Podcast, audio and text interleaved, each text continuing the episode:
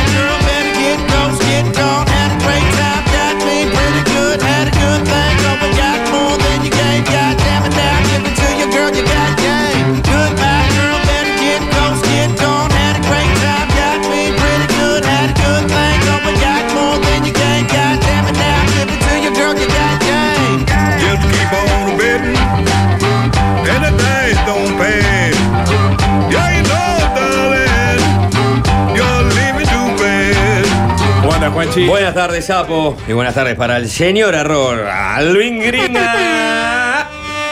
Adicto a la distorsión.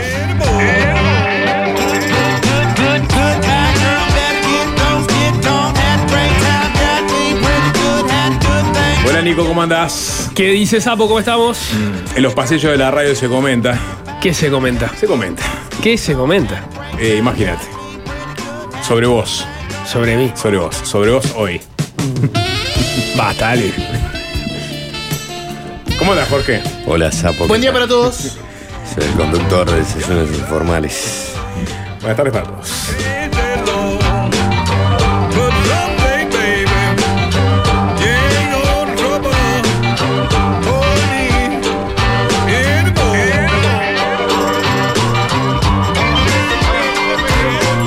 Tiene una consigna para el 097-441-443. ¿Quién es más confiable? ¿David Gruch o Graciela Bianchi? David Gruch no saben quién es. No, pero no, no, vamos a explicar después. Este, pero de alguna forma para, sin mucho prolegómeno, introducirnos en los temas este, que tenemos hoy preparados. El primero, este, de carácter local, tiene que ver con la senadora Graciela Bianchi, eh, quien durante algunos días ofició de vicepresidenta de la República tras el viaje de la vicepresidenta. ¿Pero volvió Argemón? Eh, no, Argemón está en Europa todavía. Bueno, estaba oficiando, perdón. Claro. Eh, eh, Argemón estuvo este, digamos, de viaje, está de viaje. Y Graciela Bianchi, ¿no? como le corresponde, como ser, por ser la primera senadora.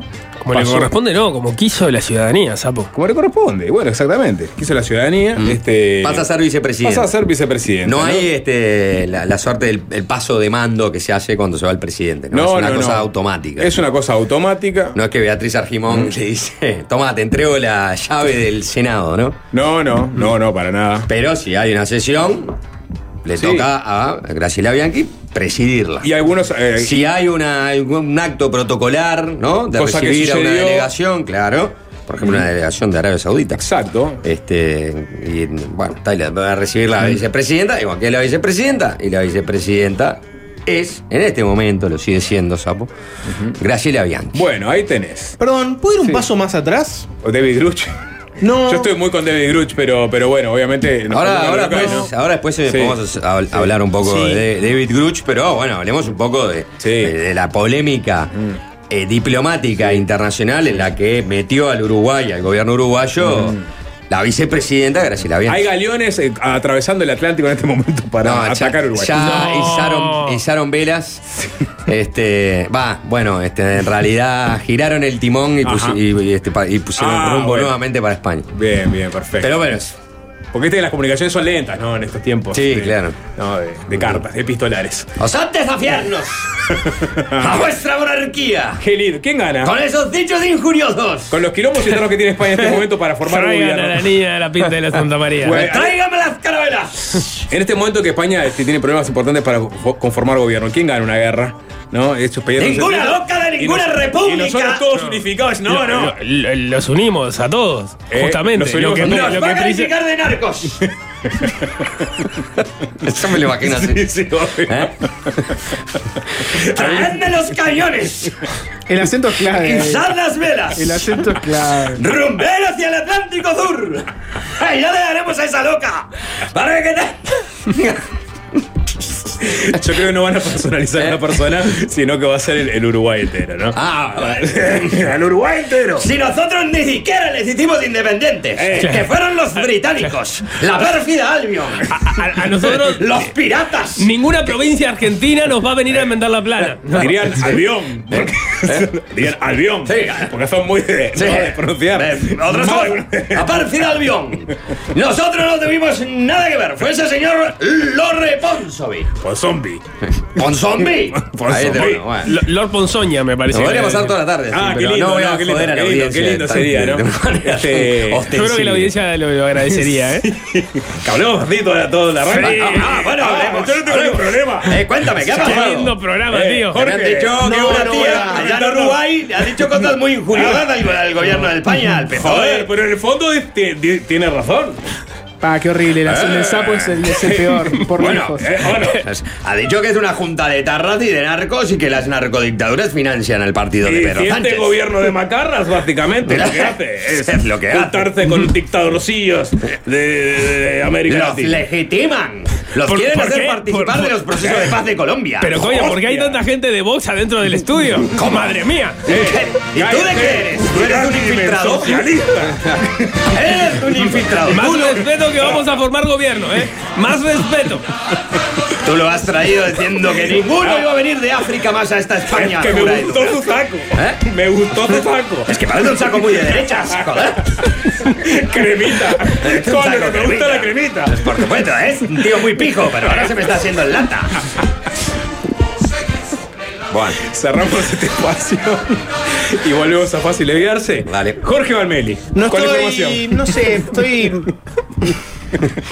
Debería, debería gustarme este tema, ¿no? Debería, debería querer hablar de Graciela, debería querer no, hablar de todo. hoy justo, hoy, hoy justo, Jorge, es como el, el momento Sí. Graciela Bianchi de, de los más importantes. Bueno, Claro, el, el, el- gobierno de España eh, llamó a la embajadora Google. Ana Teresa allá en Uruguay, Madrid, para dar explicaciones por un tuit de Graciela Bianchi. Llegó, se puede decir Graciela Bianchi llegó, Bueno, llegó a causar un problema diplomático con uno de sus tweets. era lo que estábamos esperando. ¿Era lo que Eh, estamos esperando? Yo, di- la última vez que. Bueno, vamos a poco. ¿Cuál, Eh, fue lo más, ¿Cuál fue lo más cercano? 25. Cuando metió a Petro, ¿no? Cuando metió a Petro Sí. fue lo más cercano. Ta, ahora hizo el gol. Me Sí. tapó en el palo y salió. Ahí, pero- pero- A- pero- a- había tenido la de Nisman, ¿no? Que había replicado en Argentina. No, eh, hay- es interesante porque había tenido la de Nisman, Sí. Había replicado en Argentina, después Petro, entonces ya fue una escala más latinoamericana, Ah, ahora ya cruzó el Atlántico. Cruzó el Atlántico. La próxima es con los extraterrestres, ¿no? Bueno, es la que está faltando. Tengo información de. eh, si uno hace una. Ojo, ojo, ojo. Está ahí en la vuelta. Ustedes se ríen, pero la vicepresidenta en este momento. Bueno, Sí, sí. más respeto, ¿eh? Por la Eh, investidura. el 25 de enero de 2023, si uno googlea Graciela Bianchi fácil desviarse, encuentra que ese fue el último momento en que hablamos de la senadora nacionalista. ¿Por qué? En aquel momento, la periodista Denise Legrand había denunciado a Bianchi por difundir un fake sobre ella en redes sociales. Y ahí abrió todo un debate sobre, bueno, una denuncia contra un senador por un delito de expresión, estaba bien, estaba mal, fueros, libertad de expresión, etc. Y ahí arrancamos el programa de esta forma, escúchenlo. Una regla que yo me autoestablecería a mí mismo es, para hablar de pasó algo con Graciela Bianchi hoy, otra vez no, decía. tiene que ser algo que merezca mucho la pena. Está bien. Tiene que ser algo que valga mucho la pena. Está si bien. es un. Graciela Bianchi puso un fake o. Vos lo que querés, No, tiene que haber algo que sea importante. lo que querés decirnos es que sea el, el- el episodio en sí, sea el vehículo para eh, reflexionar sobre grandes temas. Exacto. Ponele. O tiene que haber algo muy, muy rompedor y que, que amerite, amerite charlarlo. No puede ser una cosa cotidiana porque si no, ya está. Esa es la regla que yo me autoimpondría a mí mismo. Bueno, ¿Y? y, y hubo el evento rompedor. ¿Cumplimos? Uno de los tres subsecretarios de, de la Cancillería Española, porque ellos tienen tres, ¿viste? Sí. Joder. Nos- joder. Pero que le sobran los subsecretarios.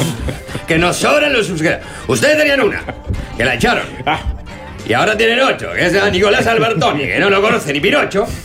Más respeto. De nosotros tenemos, nosotros tenemos tres subsecretarios. Siento- Y con apellidos dobles. Fernández Trigo. Ah, qué lindo. ¿Eh? Siento que Bianchi puede hacernos patinar muy fuerte en este arranque. Porque el fango llama al fango.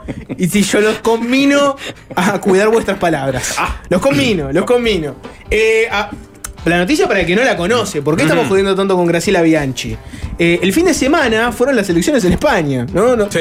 Nótese que estamos hablando de las elecciones en España en este programa por- gracias a un tuit de Graciela Bianchi. Yo ¿no? hablé el, el lunes en doble clic, hicimos una entrevista este, a un politólogo español, eh, David Dijón, muy interesante el análisis que hizo, preliminar de los resultados, porque en realidad ahora empieza todo un proceso para buscar los pactos para darle investidura nuevamente a Pedro Sánchez. Sí. Siento como que cumplí con la madre patria. Estuviste bien. Yo le, le- le- les recomiendo la, la columna de Alfonso Leza ayer este, de periodistas sobre, sobre- La, la- la vi, ¿sabes? ¿La viste? La vi en vivo. Hizo un, hay un, un resumen bastante interesante. Porque alguien me contó, un amigo, eh, periodista que tenemos en común, Ajá.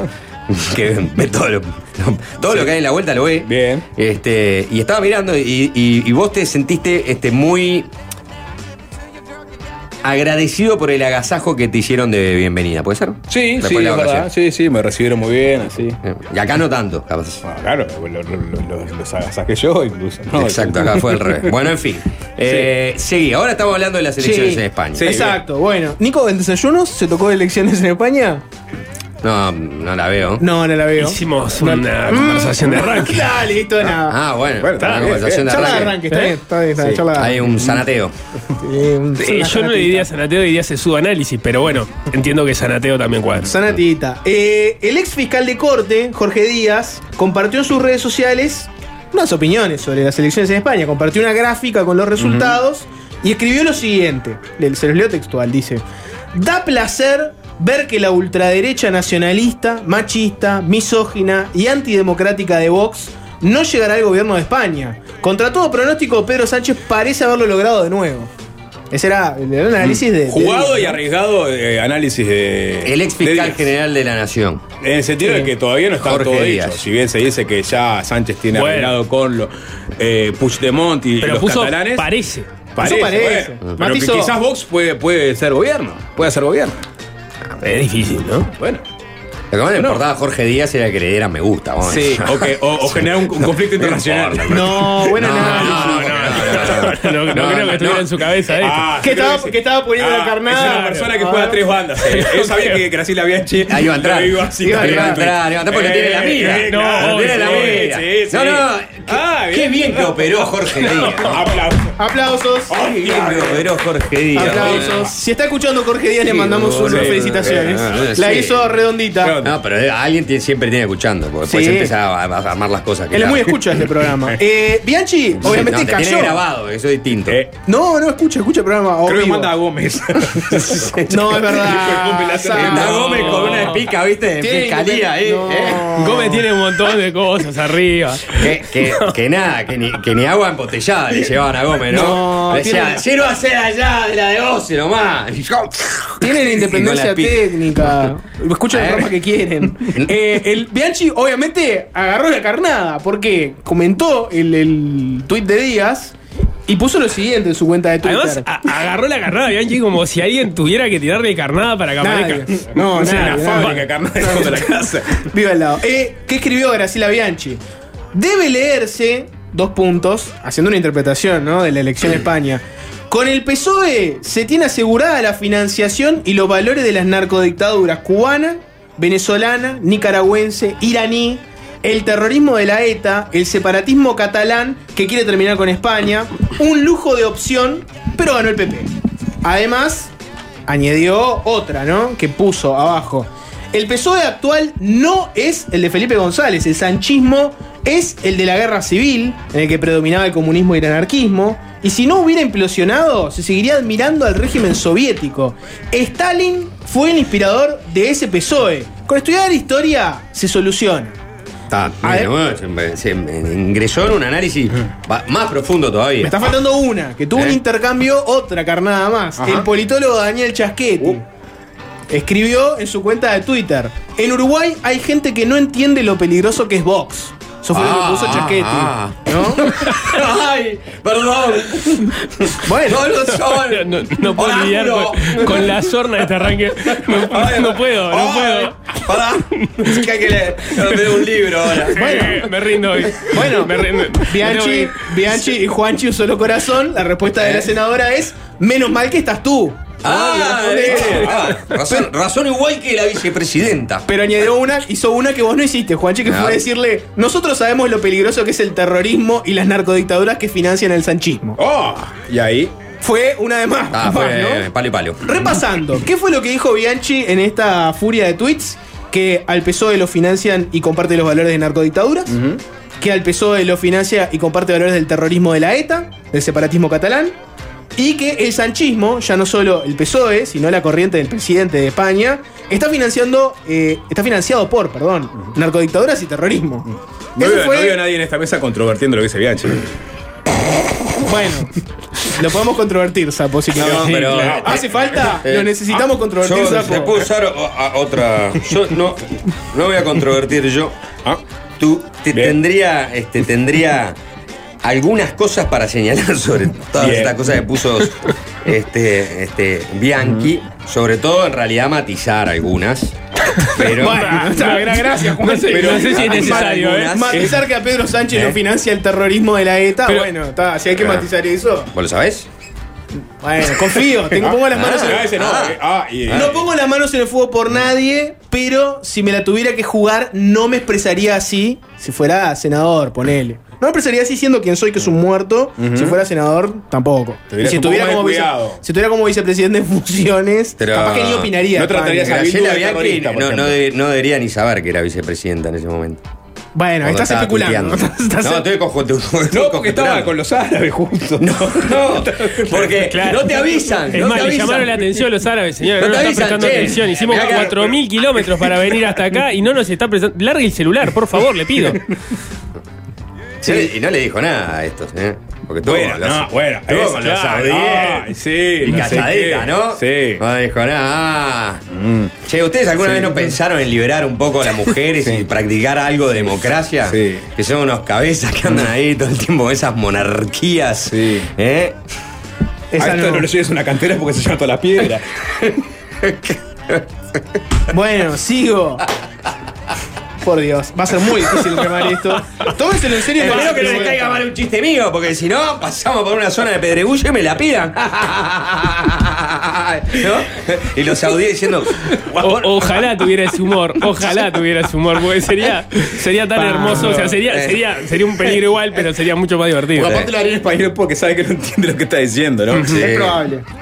Eh, en, en mi petit guion me había notado lo- Pará, lo pará, te iba, siguiente. te iba, te iba. No me, no me gastes tiempo controvirtiendo Sí, que el narcoterrorismo de No, no, no. ¿Por qué? ¿Por qué, ¿Por qué? Sos un censor ¿Por al final. qué? ¿Por qué Sí. vamos a gastar un minuto en. ¿Estás en- convencido que la, que la ETA no financia al PSOE? ¿Estás convencido? ¿Lo sabés? No sé de dónde lo sacaste. Ahí Bi- Bianchi, me imagino que a través de Bildu entiende que si Voy. Sánchez hace una, una Dale, una dale. arreglo con Voy, Bildu, voy, voy. Claro, es literal lo de Bianchi. es ¿no? O Exacto. sea, ella asume que eh, Bildu, Bildu son, es ETA son, son y- ETA, son terroristas sí. y, este, Y que nunca dejaron las armas, Y, sí. que, tal, y que van Y a, y cuando habla- van a pactar con, con, Con con- Sánchez. con Esa así con todo. así con todo. Vos decís el separatismo pa- catalán que quiere destruir España. Y es verdad, los eh, catalanes separatistas quieren separarse de España. Sí, no Ese es quieren su- destruir Creo que lo que dolió Claro. más fue lo de las narcodictaduras, ¿no? Bueno, No, seguro. Eso es lo que jodió. Bueno, pero voy, y ahí voy, el matiz de Juanchi. No, no, eh, uso un tercero, uso un tercero. a ver el matiz. No sé si las narcodictaduras financian al PSOE, pero claramente tienen afinidades ideológicas. Como con el Frente Amplio, que no se anima a condenarlas y hasta las defiende y admira. Eso debería escandalizar mucho más que los dichos de Bianchi, si defendemos los derechos humanos. Claro, doy opciones. A. Fabián Cardoso. No. No, no creo que no creo que haya Descartado. sido Fabián Cardoso, me parece que no. Eh, Por la redacción me, me parece que no, no fue. ¿Cómo? Que por la redacción me da la impresión que no fue. Bien. B. Yamandú Cardoso. C. Ignacio Álvarez. Y si tuviera que adivinar de esos tres, iría por Ignacio Álvarez. Ignacio capaz, Álvarez, hace ¿no? un ratito puso eso, ¿no? No sé si las narcodictaduras, entre comillas, lo puso, financiada al PSOE, pero claramente tiene afinidades ideológicas, como con el Frente Amplio, con esto es lo de Guerra. Yo lo que no creo es que una narcodictadura como, este, pienso están pensando en Venezuela, ¿no? Sobre todo, ¿no? No, no, no, no sé si Ah, tiene tipo manteca, también- manteca para, tirar- para tirar para arriba y, y salir a financiar una campaña del PSOE. Eh, Eso es lo primero que me hace. acusan de narcodictadura Ujú. en su momento. Y, Claro, pero no- que hay- no- hay que o sea, me, me- me cuesta ver el financiamiento. Sí. Pero tendría que indagar más en el tema. Bueno, He hecho, he hecho el matiz ahí, hecho el Juanchi. matiz. Bueno. Hecho el matiz. Eh, me había notado en mi petit guion la siguiente frase. En aquel momento, me estaba retrotrayendo a los tweets de Bianchi. Ya había algunos en esa red social arrobando para llamar la atención de políticos españoles y uruguayos. Y me encuentro en el 097-441-443 un mensaje, no importa de quién, permanecerá anónimo porque tiene nuestra confianza, este, no lo vamos a traicionar, que puso, yo arrobé como tres veces al embajador español con los tweets de Bianchi, así que en parte esto es por mí también. O sea, había mucha gente que viendo los tweets de. Bianchi, claro, agarró y empezó a taca, taca, taca, robar, y yo robar, vi robar. que el embajador español le dio me gusta a alguno de esos tweets. Se dio por, o sea, Se dio por revisa. Twitter, se dio por Claro, aludido. Bueno, pero- y- ¿Pero qué es- quiere decir? ¿El embajador español? tu- ¿Los tweets de Graciela Bianchi? No, al revés. Ah. A los que decían, che, Ah, esto. Eh, el, que, el que lo robaban se llama Santiago Romero, puede ser el embajador de España. Lo tengo anotado por acá, pero ya te lo Fíjate, creo que sí, que se llama así.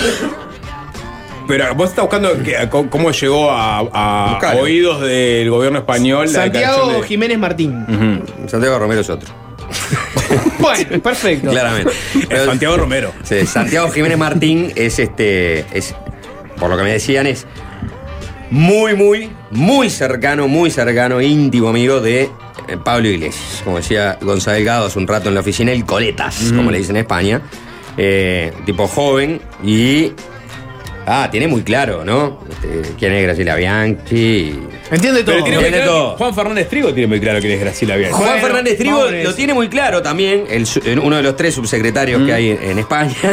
lo tiene muy claro también Juan Fernández Trigo porque estábamos hablando del subsecretario en España que convocó a la, ¿no? a la embajadora de Uruguay en, en- en Madrid, Ana Teresa Ayala, a dar explicaciones por este asunto y a quien en realidad Beatriz Argimón, como también estaba en ese momento en una conferencia, en un congreso de estos parlamentos latinos, iberoamericanos, lo que fuera, donde estaba Fernández Trigo, Beatriz Argimón le brindó sus propias disculpas en nombre del gobierno uruguayo Fernández Trigo por esa situación, ¿no? Por las, las declaraciones de Graciela Bianchi. Pues es un tipo que vivió varios años en Uruguay. 10 años en Uruguay. Claro, eh, porque era representante de la Unión Europea acá en Uruguay. Sí, y, y sabes el dato. El y de ahí conoce a Beatriz Argimón mucho. y el dato es que publicó para fin de siglo un libro, Juan Fernández Trigo. Los tupas en carabelos. No, pero se llama Una anacronía. Los tupas y la Unión Europea. La traición de la traición de La Habana.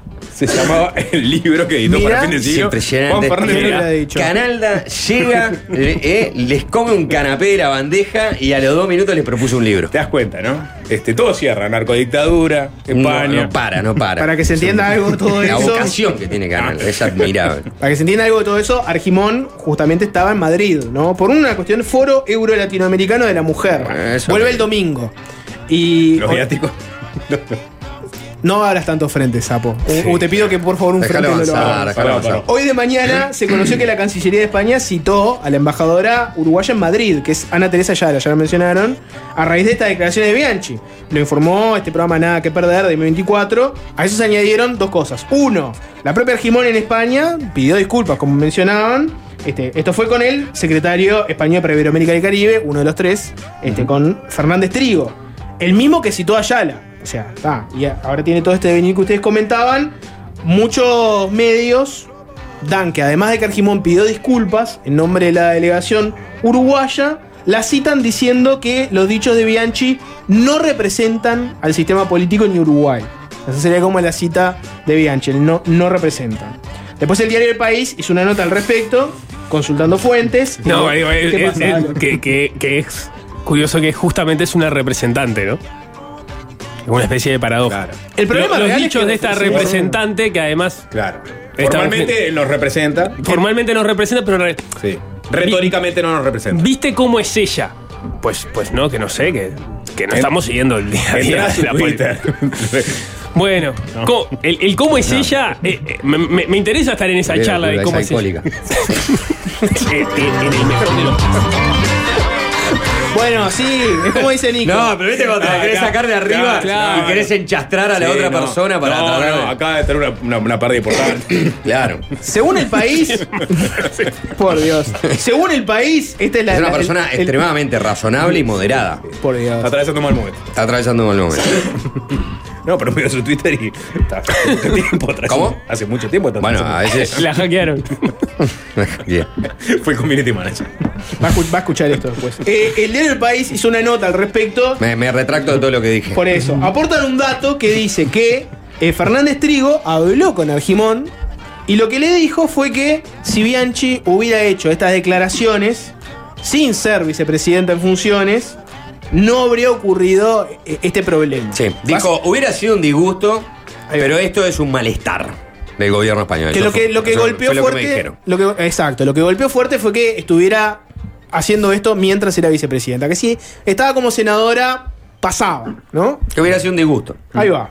Argimón. no Pero que la- no hubieran hecho el llamado a todo esto que está haciendo. El problema es que en este momento era vicepresidenta. Argimón no fue la única que se puso a hacer control de daño por estas declaraciones de Bianchi. El canciller Francisco Bustillo tuvo hoy una reunión con el embajador en España, Santiago Jiménez Martín, por este mismo tema. Bustillo se disculpó nuevamente en nombre del Estado uruguayo por los dichos de Bianchi también. Y Bustillo conversó con el canciller español, con José Manuel Álvarez.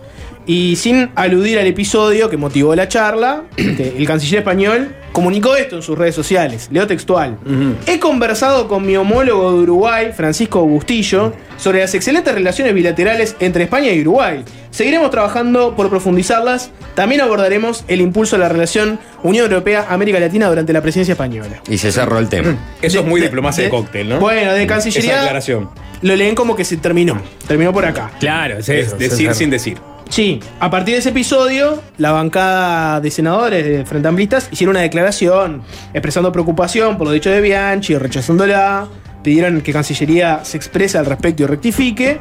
A priori Bianchi, y ahora esto es lo que nos interesa, no estaba contestando consultas de distintos medios que hablaron con ella, pero finalmente habló con el diario El País.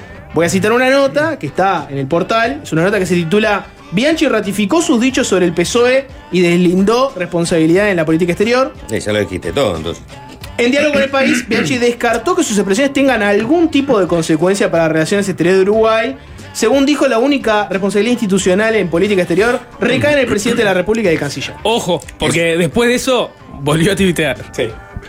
¿Ahora? Sí, Ahora, pero esa. mira, pero sí. Pará, eso, eso. Pa, no puedo con él, no puedo con el No, tiempo bueno, real, nada, es ¿qué querés? increíble. Escuchá, Una eso cosa, lo ocultamos. El remate del Twitter es lo mejor. ¿Eh? Sí, Eh. claro, claro. No, el, el remate es. es remate de Cardinal. ¿En serio? Pará, pará, Antes, antes de ir a Sí. pregunta. En realidad, el, el, el que dijo Bianchi, el quilombo ya lo, lo- lo había generado.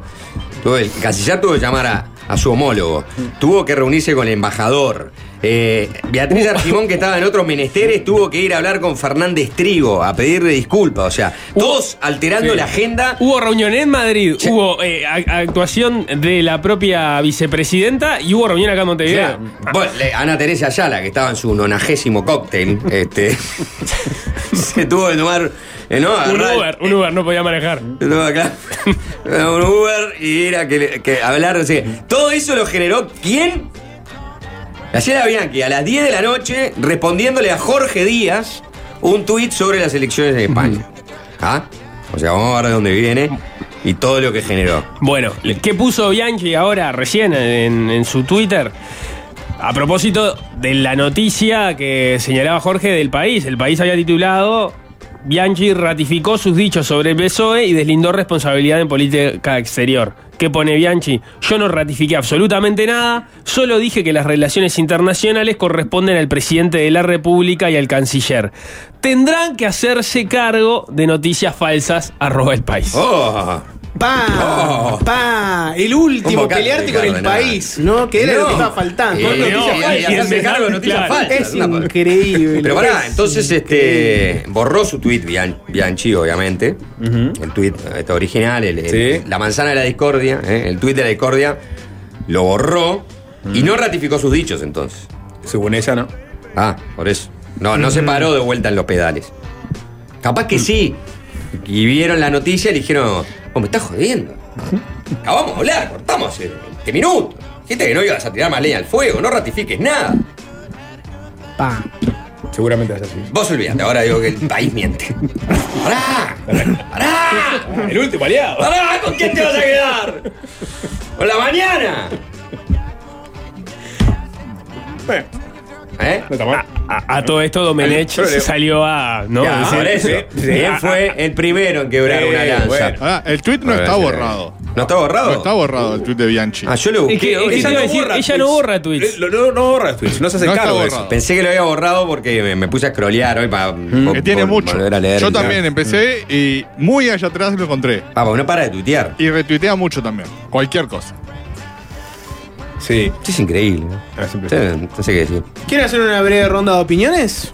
Yo creo que ya están hechas. Pero no, a, a mí. ¿Querés yo- opinar, Jorge? Opiná. Sí, No, ¿eh? claro, opiná, opiná. Pregunto. Opiná, opiná. Dame tu reflexión. Porque ayer viniste con lo de- eh, viniste a, a operar la previa.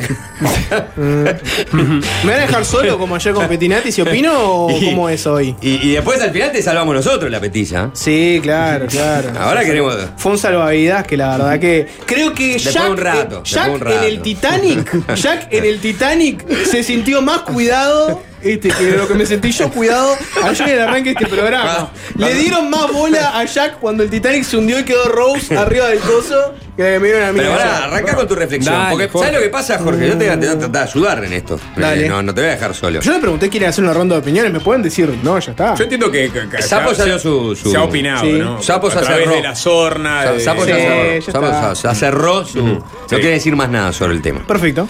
Eh, yo, yo estoy un poco desbordado con este tema. ¿Vos qué dirías? Estoy un poco desbordado. ¿Qué significa Ah, desbordado? mira, no sé ya qué, qué pensar. más decir A mí- sobre, a- los Porque de este, claro, porque de alguna manera. Yo, este, yo- más yo quiero decir algo, yo quiero decir algo. Bien, Nico. Me parece que estamos ante un hito en el cual hay como un eh, este, asumir la realidad de que no es un divertimento el tweet, el Twitter de Graciela Bianchi, que pueden haber responsabilidades este, y daños a propósito de su uso. No es simplemente, ah, está ahí, dejémosla. Me da la impresión por todos los movimientos que se dieron y, y- y cómo escaló el caso, ¿no? Eso como primer análisis. Segundo, que lo me parece más importante de todo, es me gustaría que me digan o que especulen sobre cómo es esa reunión en España tratando de explicar que la vicepresidenta en funciones diga eso. ¿Cómo, cómo le explica? No, Ya ella es ya así. se explicó. eh, por- No, por- no, por- no, pero no pueden haber dicho que es alcohólica y. No, No, ¿quién dijo no, eso? no, no, se. Vayan al. No, no, eso no es, eso no es así, eso no es así, Eh, eso no es está así. pasando Estaba- por un mal momento. Está pasando por un mal. No, yo pasando no creo que haya momento. sido una explicación. Esa explicación no es, no Eh, es verosímil. Pero bueno, le, le- le había dicho, Beatriz Argimón le había dicho, ¿cómo se llama Fernández Trigo? Jorge, ¿cómo se llama? Javier Fernández Trigo, ¿cómo se llama? Francisco. Francisco, no, no se llama Francisco. No importa. Pancho. ¿Eh? Tri. Vos sí. Eh, Juan Fernández. Le debe haber dicho, mira Juan, vos ya sabés cómo es Graciela, vos estuviste mucho tiempo en Uruguay, ya la conocés. Ya lo sé, Beatriz. La ¿Por qué habla bien. así? Todos hablan así. No hay uno que no tenga ese acento. Nadie habla así. Algunos hablan así, pero No, sí, pero yo no. Yo soy Juan Fernández Trigo. ¿eh? Ah, Diez bueno. años de representación de la Unión Europea. Diplomacia internacional. En, en Montevideo, en Uruguay, sí los conoceré, los conoceré bien. Y conozco, conozco bastante a Graciela. Y sus disparates en Twitter. Pero ¿qué quieres que haga? Es en este momento, quiera usted, Beatriz o no, la vicepresidenta de Uruguay, porque usted está aquí en estos foros que no sirven para nada, ya lo sabemos. Venimos a chupar un poquito, comer algo aquí, hacer como que estamos moviendo las cosas, ¿eh? y justificar, en mi caso, que soy subsecretario entre tres, Tercer subsecretario. tercer sueldo en esta burocracia española que no termina más. Eh, pero tenemos que reaccionar. No podemos dejarlo pasar. Inclusive había eh, muchos periodistas que robaban ahí, todos se metían a robar y robaban a, a- a nuestro presidente y cosas, y bueno. Ustedes mismos armaron el escándalo con esa polarización estúpida que tienen, ¿no? Aquí en España, que convivimos. A diferencia del diálogo que hay aquí en España. ¿no? Ahí, ahí Argemón trató de desviar el asunto y dijo, excelente libro que editaste con Canal. Y listo. Entonces que estuve, me ahí- atrás estuve leyendo La traición en Cuba, en La Habana. Y que no sé qué. Sí, Lo que claro. es que no tengo ¿Te ha gustado? Ah, Ah, porque no la ha leído nadie. Mucha gente Lo señala- llamo cada tanto al mundo, le digo. Eso ha generado alguna permiso, regalía. permiso. Yo soy el segundo vicepresidente, el, el segundo subsecretario. Y, y yo no conozco a la señora en cuestión. Me parece que ustedes le- le lo entienden porque la conocen. Me gustaría que me expliquen a mí por qué la vicepresidenta de la- esta provincia de Argentina está diciendo esto. Ah, no está guarango. No somos provincia nada. Pero tú eras Argimón. Gilipollas. Salió la.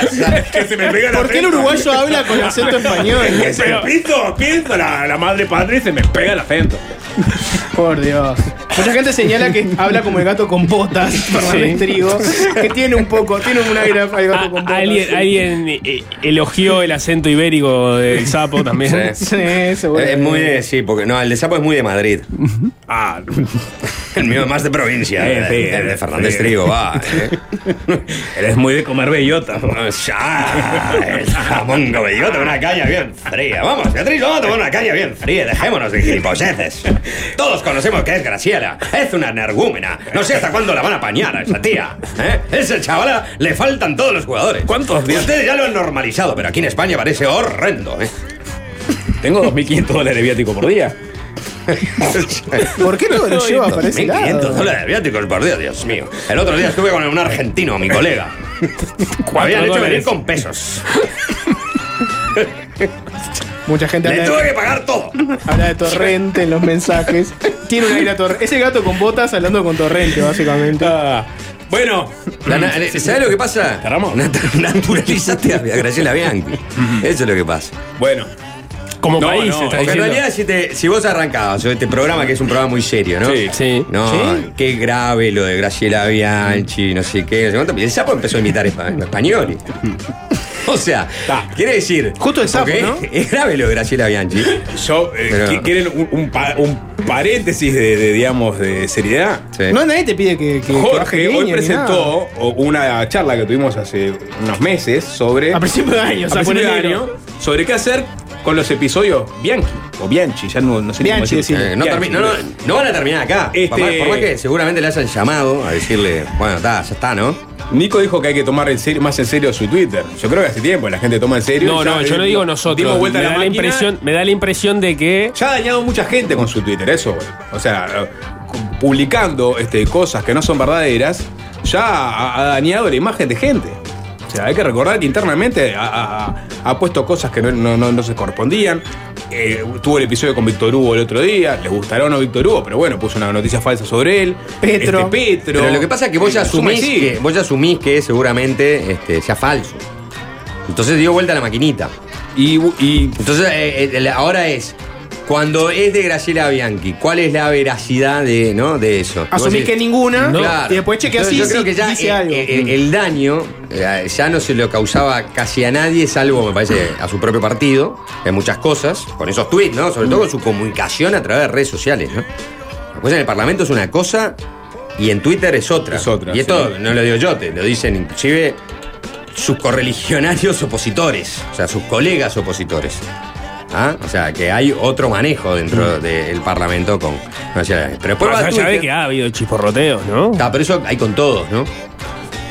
Sí, Y es sí, verdad, todos es se verdad. tiran los huascazos. Sí, sí, ahí. sí. En diputados, en senadores, No, no, no, me refería incluso, por ejemplo, con problemas de coordinación en la bancada en esta nueva ep- eh, etapa en la cual no está Gustavo Penades, Sí, donde, donde había problemas no, para Carrero, asumir. por ejemplo, fue uno de esos. Había problemas para asumir cuáles eran las decisiones de coordinación de bancada como tal y, y- y cuáles eran decisiones que no pasaban por ahí, que se asumían como tales. O sea, eso, eso estuvo. Pero por, por algo la coordinación de bancada estaba en Gustavo Penades y no en Graciela Bianchi. ¿No? Sí, Ah, Ah, Estaba. Hasta la salida de Estaba, sí, sí. Eh, y bueno, nada, no cerré mi reflexión porque me olvidé en el camino. Eh, reflexión no, pero una No, pregunta. Ustedes que son avesados analistas era, era- era un poco, era un, un poco grueso. O sea, Sí, era por ahí. Es, es. La gran mayoría de las personas ya no toman en serio esos tweets. Hasta que hoy, uno de esos tweets que ya dejaste de tomar en serio generó un quilombo. Quilombo. La vicepresidenta de Uruguay, de verdad, que está en, España, tuvo que ir a hablar con uno de los tres burócratas de la Cancillería Española por debajo de Álvarez. Bueno, está. ¿Qué, qué son? Tres No hay que tomar de forma peyorativa el término burócrata. Ni, ni No, el término no, hay 3. burócratas que son muy importantes. ni el término 3.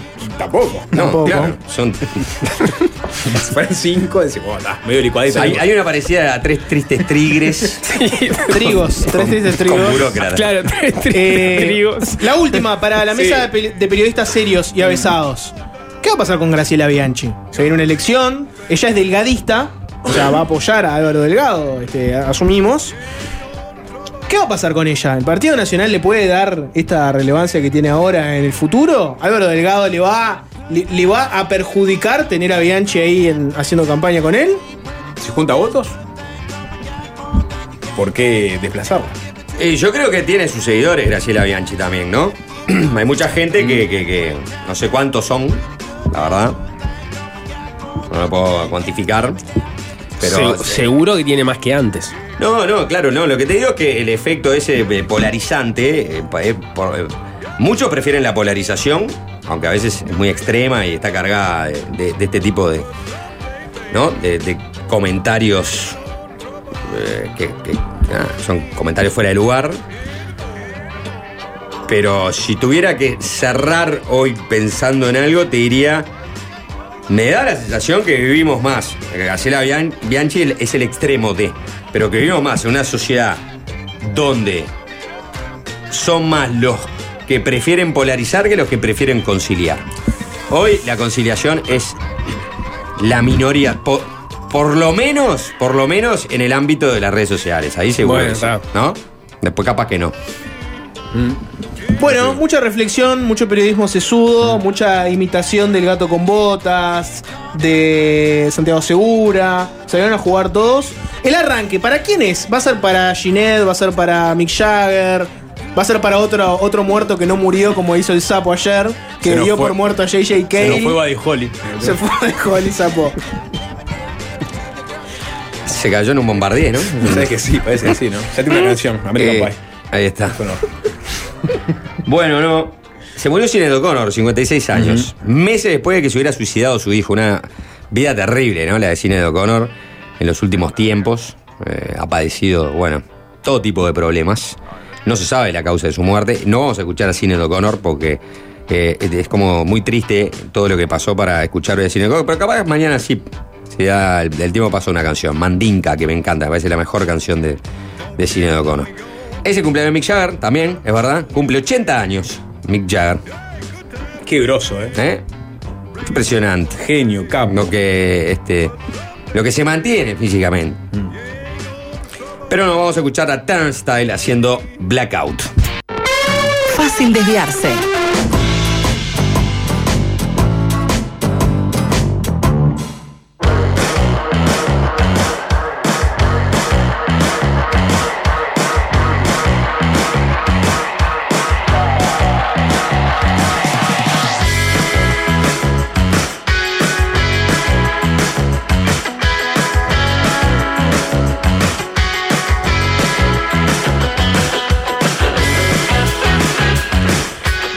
Mensajes al 097-441-443, opinando sobre, sobre Graciela Bianchi, sobre las imitaciones españolas que se hicieron en el bloque.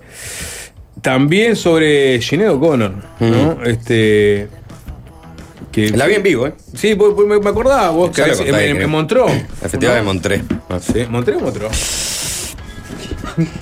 Montrá. ¿Jorge? Montré, no. No, el francés no es lo mío. ¿No?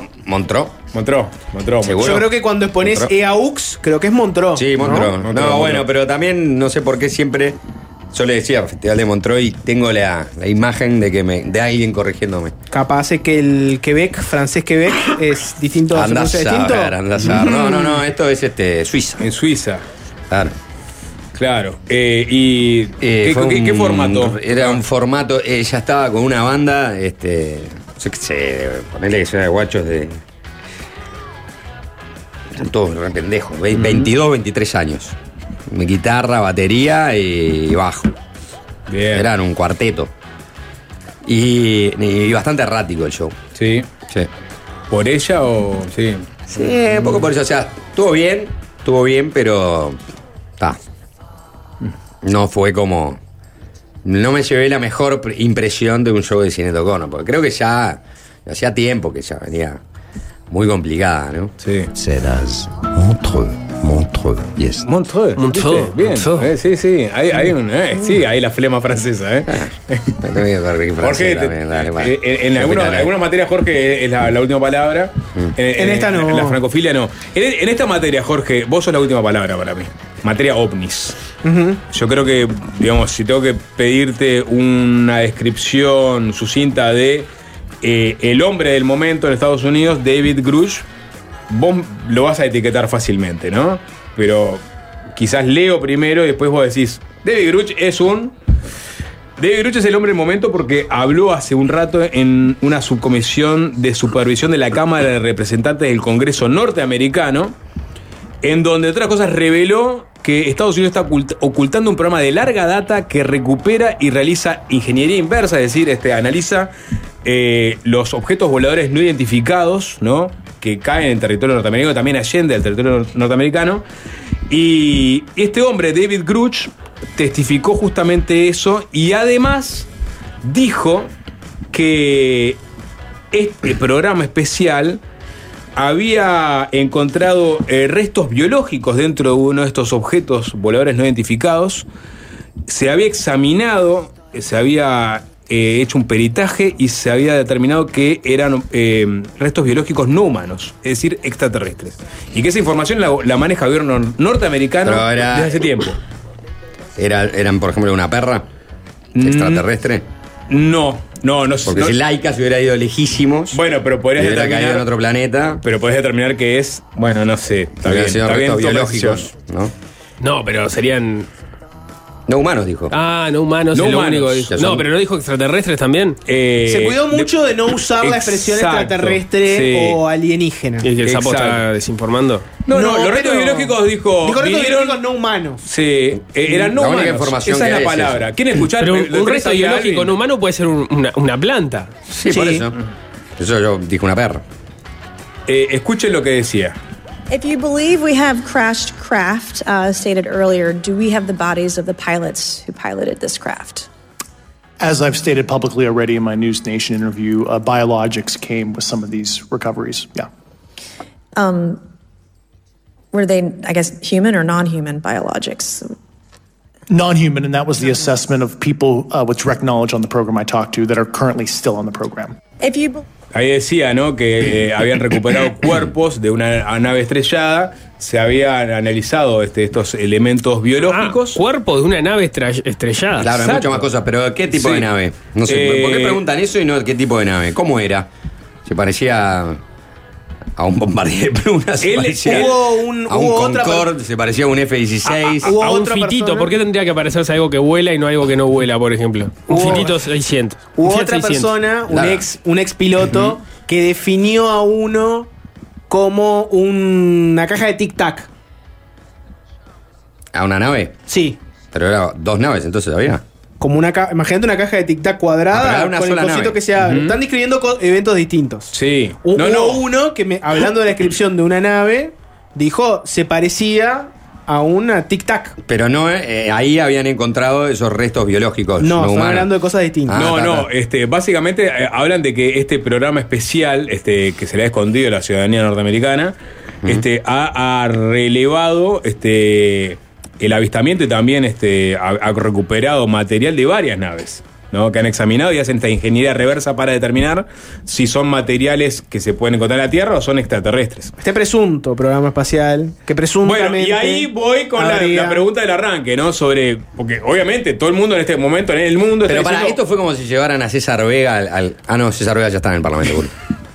Bueno, en este caso, este, Eso esta es lo que persona queremos nunca llegó determinar. al Parlamento, es un mayor retirado que sí participó de este, est- estos programas, estos Pero- supuestos programas de fenómenos aéreos no identificados, UAPs, por sus siglas en inglés. Es un mayor retirado. Exacto. Sí, ¿Qué tan traba- mayor? Claro, Eh, tiene 80 años. Eh, bueno, no, no, no, no, no tan mayor, no es. eh, Tiene anda en los 70. 50 quizás. No, es bastante pibe, ¿eh? Ah, bueno, porque ahí se tiene el mismo problema de la caja militar allá en Estados Unidos. Claro. tiene unos 50 con unos sueldos. Claro, que 400 mil dólares cobra. Eh, Eh, creo él- que son, este, como, ¿no?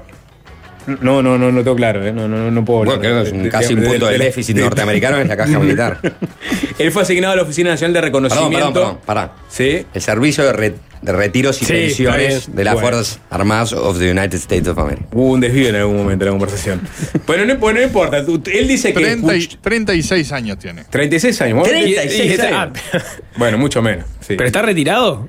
Eh, no- Es un ex agente es un de inteligencia fue- que fue eh, desvinculado. Pero ahora Sí. ah, fue desvinculado. Pero Sí. fue desvinculado Ah, por, pará, mi- por pará, mitómano. Él, él dice que eh, la historia es así. Vamos, eh, Hay por una capas. historia. Capa Sí, número uno. Gruch. Capa número uno. Ya lo hablamos en este programa. Mm. Han aumentado los avistamientos de objetos voladores no identificados en Estados Unidos y generó todo un tema. Los globos chinos son. ¿Qué eran? ¿Eran globos chinos? ¿Eran globos sonda literalmente? ¿O eran otra cosa más? Ahí mucha gente se enteró, eh, como, como en la mayoría de los países, tenés por un lado el Pentágono, que es la autoridad militar, que tiene la posibilidad de llevar adelante determinados programas y mantenerlos en secreto a la población y algunos al Congreso. El Congreso de Estados Unidos tiene estos comités, como el que mencionaba Sapo, que lo que hacen es revisar lo que hace el Pentágono. Se, tienen, se juntan y recaban testimonio de distintas fuentes para saber en qué anda el Pentágono.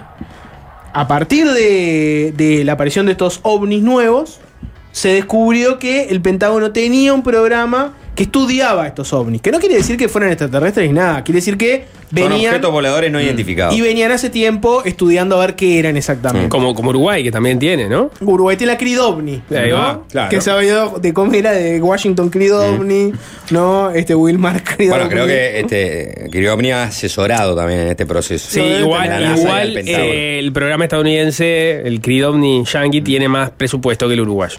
Sin duda, sin duda que tiene más presupuesto. En relación al PBI, no sé. Bueno, está bien, ahí me apurás. Ahí me, ahí me, me que apurás. Cridovni tiene, Pero- una, Cridovni tiene un Corsa con un pegotín que dice Cridovni que se lo Creo que pegó a antes, alguien. antes del 15% del 2020, Criovni tenía más. Sí. Cridobri reclamaba tender al 6%. Sí, está bien. No, y una pandemia también, ¿no? Sí. No hay que olvidarse de eso, ¿no? Al 6% de avistamientos era lo que. La cuestión Bueno, es que, Jorge, vamos, la cuestión es que está la duda, la cuestión Sí. está la duda de si son Eh, eh, drones de otros países, de potencias que pueden este, perforar el espacio aéreo Eso es lo importante. o no. Eso es lo importante.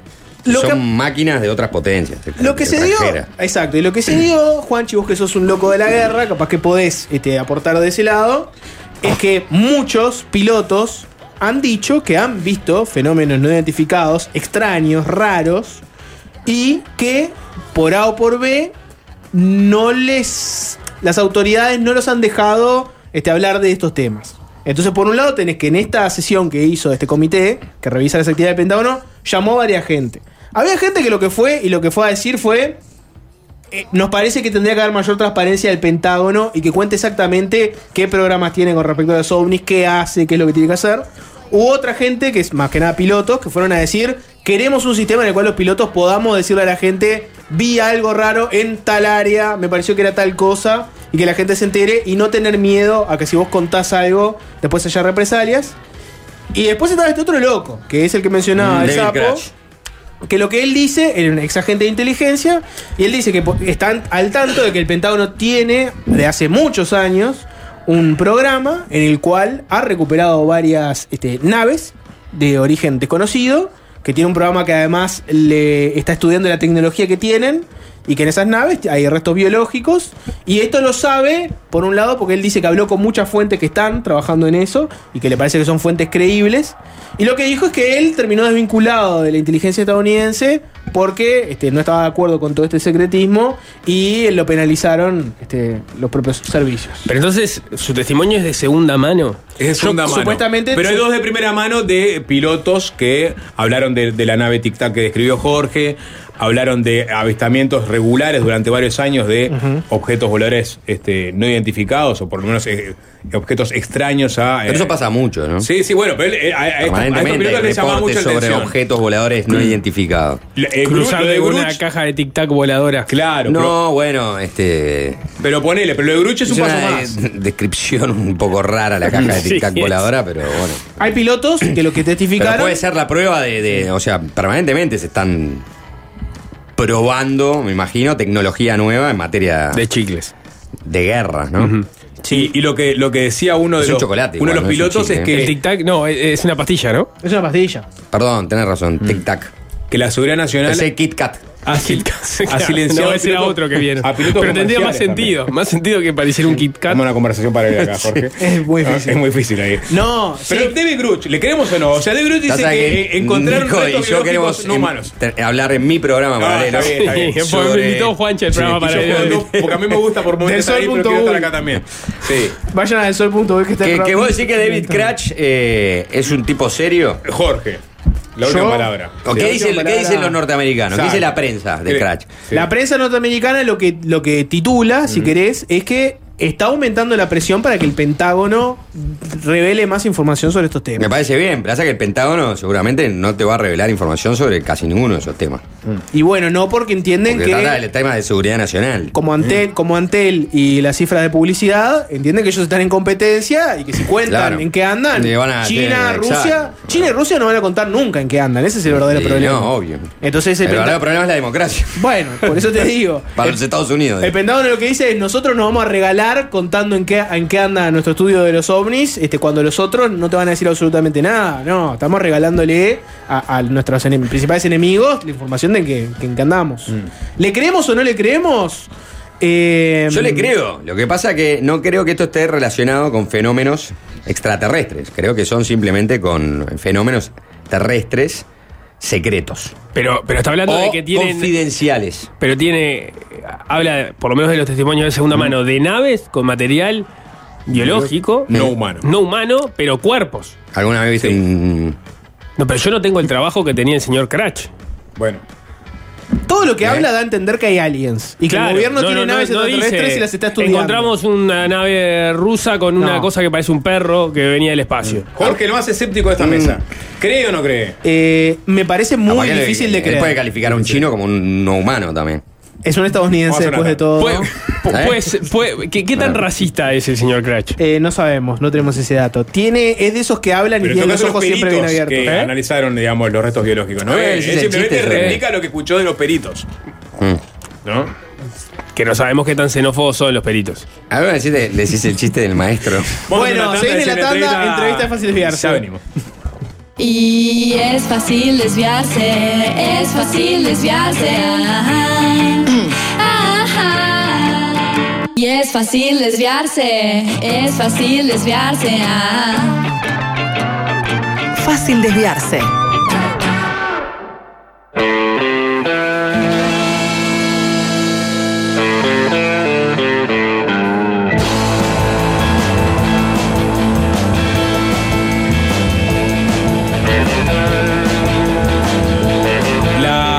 Administración Nacional de Educación Pública firmó la semana pasada un convenio con la Asociación de Bachillerato Internacional para avanzar en la implementación de un plan piloto de bachillerato de este tipo a partir del 2025.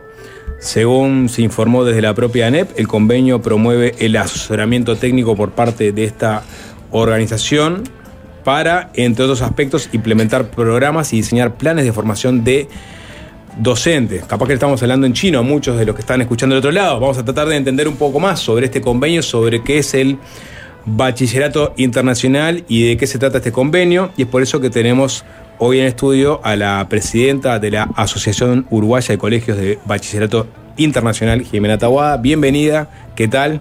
Muchas gracias. Es un gusto estar acá hoy. Bien, eh, vamos a ir al trazo grueso y preguntarte de pique qué es el bachillerato internacional eh, y de dónde se origina. Bien, buenísimo. Yo voy a empezar por por qué no es, porque lo que pasa en Uruguay es que hay muchos mitos en relación al bachillerato internacional, que no es raro porque la mera palabra, el nombre que utiliza la organización por sus orígenes, bachillerato internacional, inmediatamente evoca los niveles preuniversitarios, es decir, quinto y sexto grados 11 y 12. Y si bien el IB, el International Baccalaureate, comienza buscando ser un- una mm, respuesta a la posguerra y a estudiantes que se iban moviendo en Europa y estaban buscando, se habían ido a un país o a otro y buscaban insertarse ya sea en las universidades o en los trabajos, buscó eso, generar un bachillerato internacional. Luego de ese momento eh, creó otros programas educativos que van desde los 3 a los 18 años y cambió un poco el foco y de lo que se trata hoy, que es lo vigente y lo relevante para el convenio de ANEP. Entonces, en cuanto a tu pregunta, el IB es una organización sin fines de lucro, cuya sede en este momento está en La Haya, antes estaba en Ginebra, y que se dedica es, eh, a, a- a promover programas educativos en pos de una misión que es la creencia de educar para la paz, de educar para un mundo mejor, de generar personas que puedan contribuir a la paz y armonía de los seres humanos que habitamos el planeta. ¿ah? Nada, nada menor esta misión. Sí, sí. Este, me imagino que tiene mucho que ver con su génesis también, ¿no? Este, de posguerra. Eh, ¿se, puede, ¿Se puede comparar de alguna forma con los preparatorios que existían antes? Este, co- ¿Comunes o, o no tiene nada que ver? No, no, no, no tiene nada que ver. Cuando yo te digo que comenzó así, este, de esta forma, dando esta respuesta, este, comienza como una suerte de pasaporte internacional que les permitía a los estudiantes moverse de país en país y certificar yo estudié esto en tal lado. ¿Sí? Planes comunes, digamos. Eh, exacto. No necesariamente que estudiaran lo mismo, pero que certificaban que estudiaste historia, que estudiaste geografía, que la biología, que las ciencias experimentales, de forma tal que te pudieras insertar en otra universidad. Entonces, no necesariamente eran exactos y comunes, pero sí validaban tu conocimiento o tu nivel de logro con respecto a determinados conocimientos. Y así como fue como empezó. ¿Sí? Entonces, por ahí va uno de los grandes mitos. Eh, la Organización del Bachillerato Internacional no es solo preuniversitario y no es solo para hacer en inglés, sino que abarca programas que van de los 3 a los 18 años que tienen este objetivo y por tanto su diseño de enseñanza persiguen este objetivo que lo podemos ir viendo. O sea que es este bastante más amplio de, de- de- de la idea que de pronto a priori puede tener este, uno, ¿no? O sea, que esto del IB, el IB, el IB, entonces bueno, está, es este, a- hacer quinto y sexto eh, en inglés, con materias parecidas a de pronto a lo que se hace, por ejemplo, en el currículo este, de, de- de- de- en español. Exacto, exacto. O sea que es diferente, porque los programas preuniversitarios son dos. El diploma, que fue el primero que comenzó allá por el año 68, que es el producto de este pasaporte internacional del que yo hacía referencia. Y después hay un nuevo programa que se llama POP, Programa de Orientación Profesional, que es otro camino preuniversitario.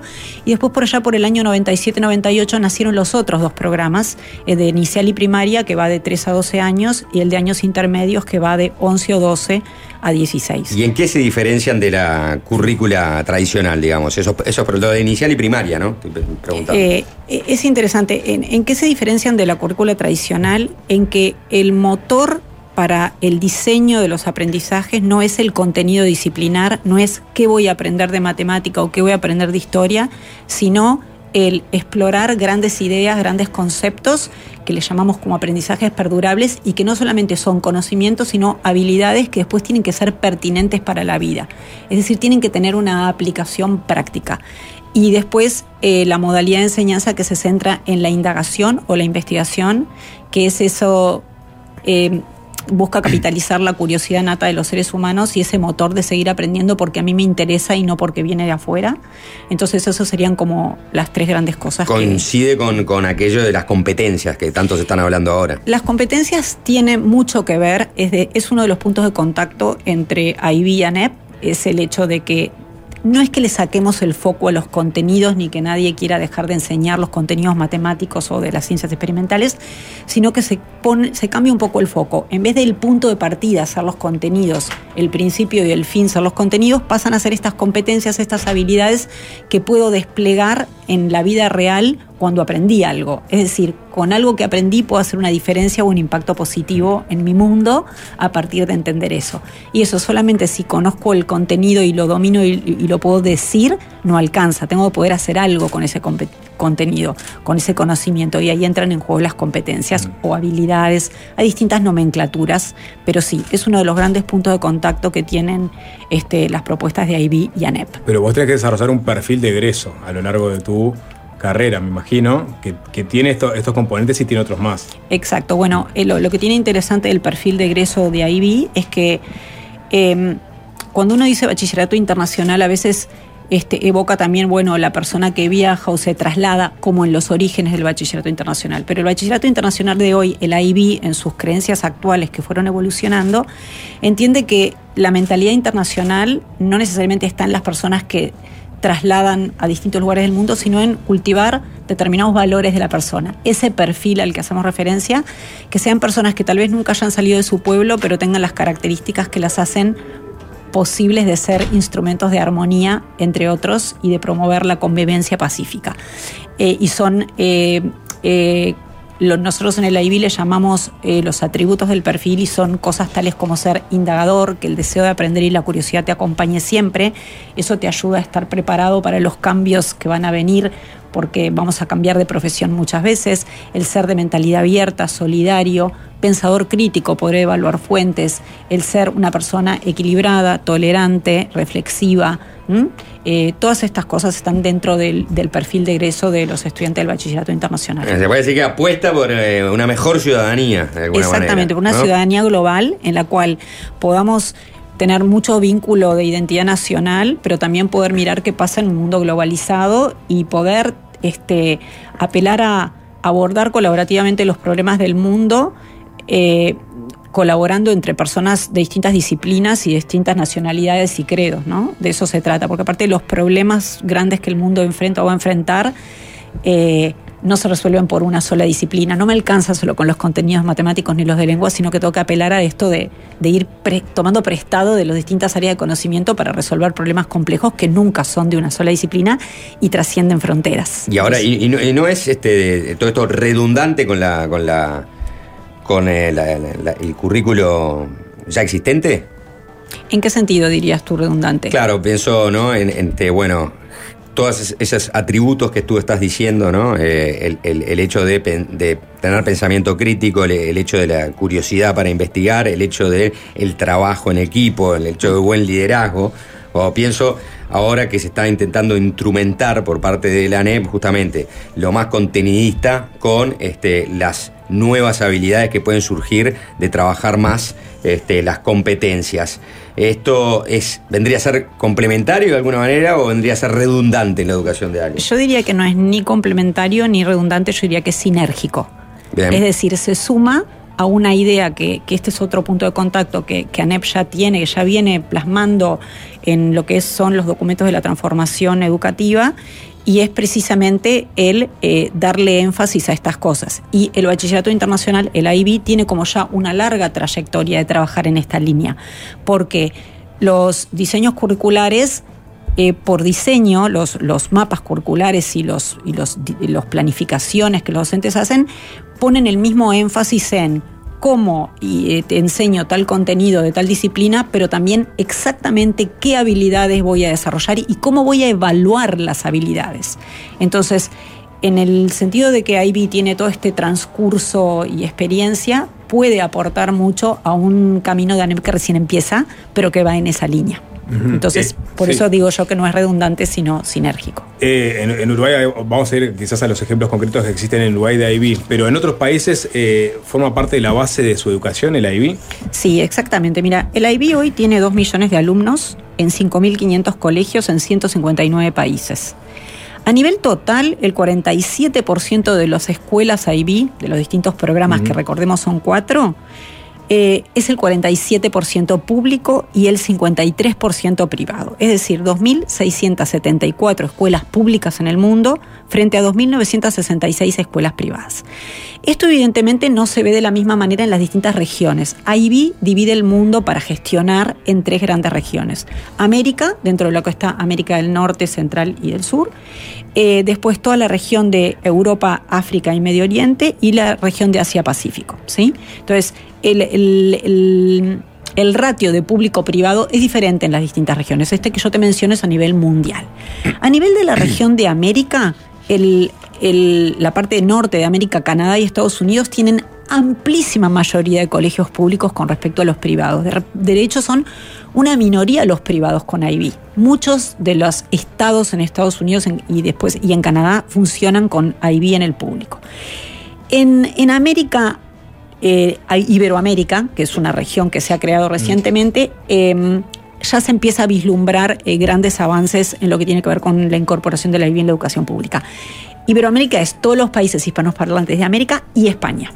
¿sí? Y el, por ejemplo, te doy ejemplos que en España ya hay 55 colegios autorizados eh, de, de IB a nivel público, lo sigue Perú con 25, eh, después hay en Costa Rica 20, México tiene 5, Panamá tiene 3, Argentina tiene 2, Chile está empezando, Colombia también, y nosotros estamos en este proceso. Están arrancando ahora. sí. Estamos arrancando ahora. O sea que hay como una tendencia en Iberoamérica a seguir lo que ya está pasando en el norte. Y actualmente en Uruguay, ¿cuáles son las experiencias AIB? IB hoy hay 11 colegios, de los cuales 10 están, son parte de la asociación AUCBI, de colegios IB. Y hay un, un, eh, hay programas, eh, del- hay cuatro, de los cuatro programas, tenemos la mayoría de los colegios son diploma, el otro programa preuniversitario hay solo uno, y hay también eh, tres colegios eh, que tienen el programa de primaria y eh, cuatro y casi cinco colegios que tienen el programa de años intermedios. ¿Mm? Bien, y, y esto es, eh, ¿desde cuándo en Uruguay existe el, el AIB más o menos? El Uruguay existe la IB desde muy al comienzo. Si nosotros pensamos que la organización IB se fundó en 1968, en el 71 ya estuvo el primer colegio IB en Uruguay, que fue The British Schools, que trajo el programa del diploma. O sea que en Uruguay hay como una trayectoria importante con lo que es con la implementación y la capacidad este, eh, profesional para implementarlos, porque estamos desde el año 70 ya con esos programas. Y desde el año 98 que se empezaron a implementar también los otros programas. Eh, o sea que tenemos una trayectoria larga. Y si bien decimos, bueno, somos solo 11 colegios, el per cápita eh, es bastante importante. Estamos bastante alto en ese mapa. ¿Y cómo se acercaron las partes? ¿Cómo fue la- el, Ah, el acercamiento entre la ANEP y este, el IB? Ah, fue, fue como súper interesante. Eh, IB se trazó en estos últimos años la estrategia, una de las líneas estratégicas es incrementar el acceso y precisamente el acceso del IB, más IB para todos, pero sobre todo en los sistemas públicos con este, eh, con este objetivo de llevar esta educación de calidad a, a todos los rincones del planeta.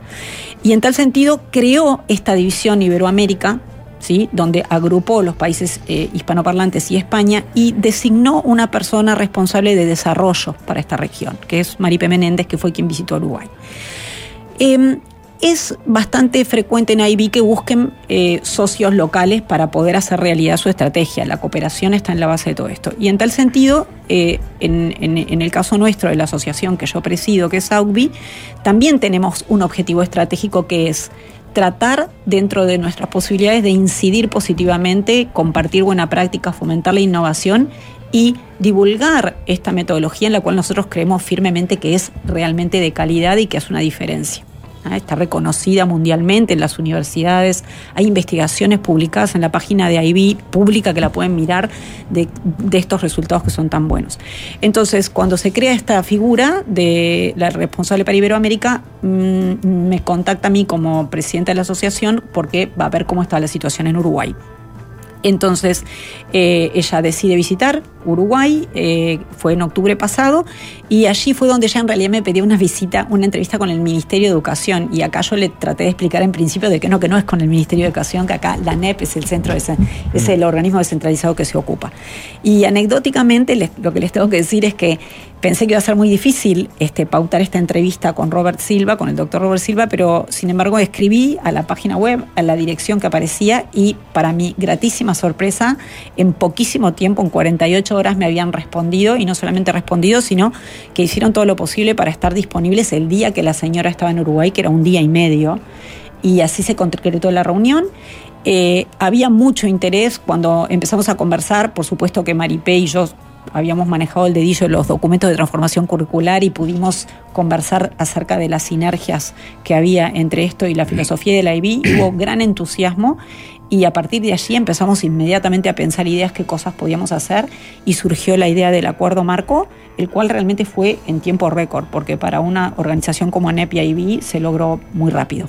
Así fue. Y a grandes rasgos, ¿de, de qué trata este convenio? ¿Dónde van a, a darse los apoyos de, de AIB a, a la NEP? Bien, lo primero que tengo que eh, puntualizar es que acá no hay ninguna obligación económica por ninguna de las partes, ni de IB brindar dinero a NEP, ni a NEP de pagar nada a IB en una primera instancia. Es un, un acuerdo marco de cooperación en el cual hay dos grandes objetivos, el generar las acciones para que ANEP pueda progresivamente introducir eh, los programas de la IB en el Uruguay y el segundo objetivo es generar, aportar a la generación de la capacidad profesional en ANEP para que esto sea posible.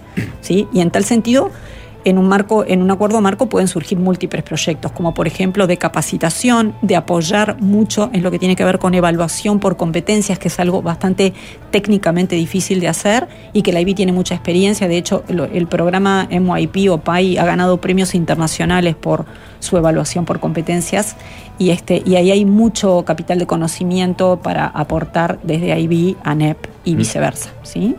O sea, en definitiva, son dos organizaciones que lo que buscan es educación de calidad, con sus vericuetos cada una, pero bueno, en ese sentido están unidos y, y esto es lo que busca el acuerdo.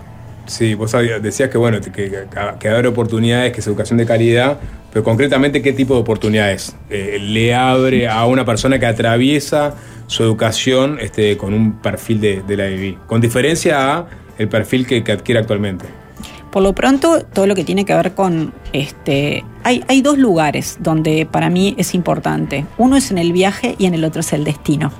Uno es en cómo construyo mi aprendizaje y qué aprendo en el camino, y otro es qué me llevo. Y las dos cosas tienen aportes muy significativos.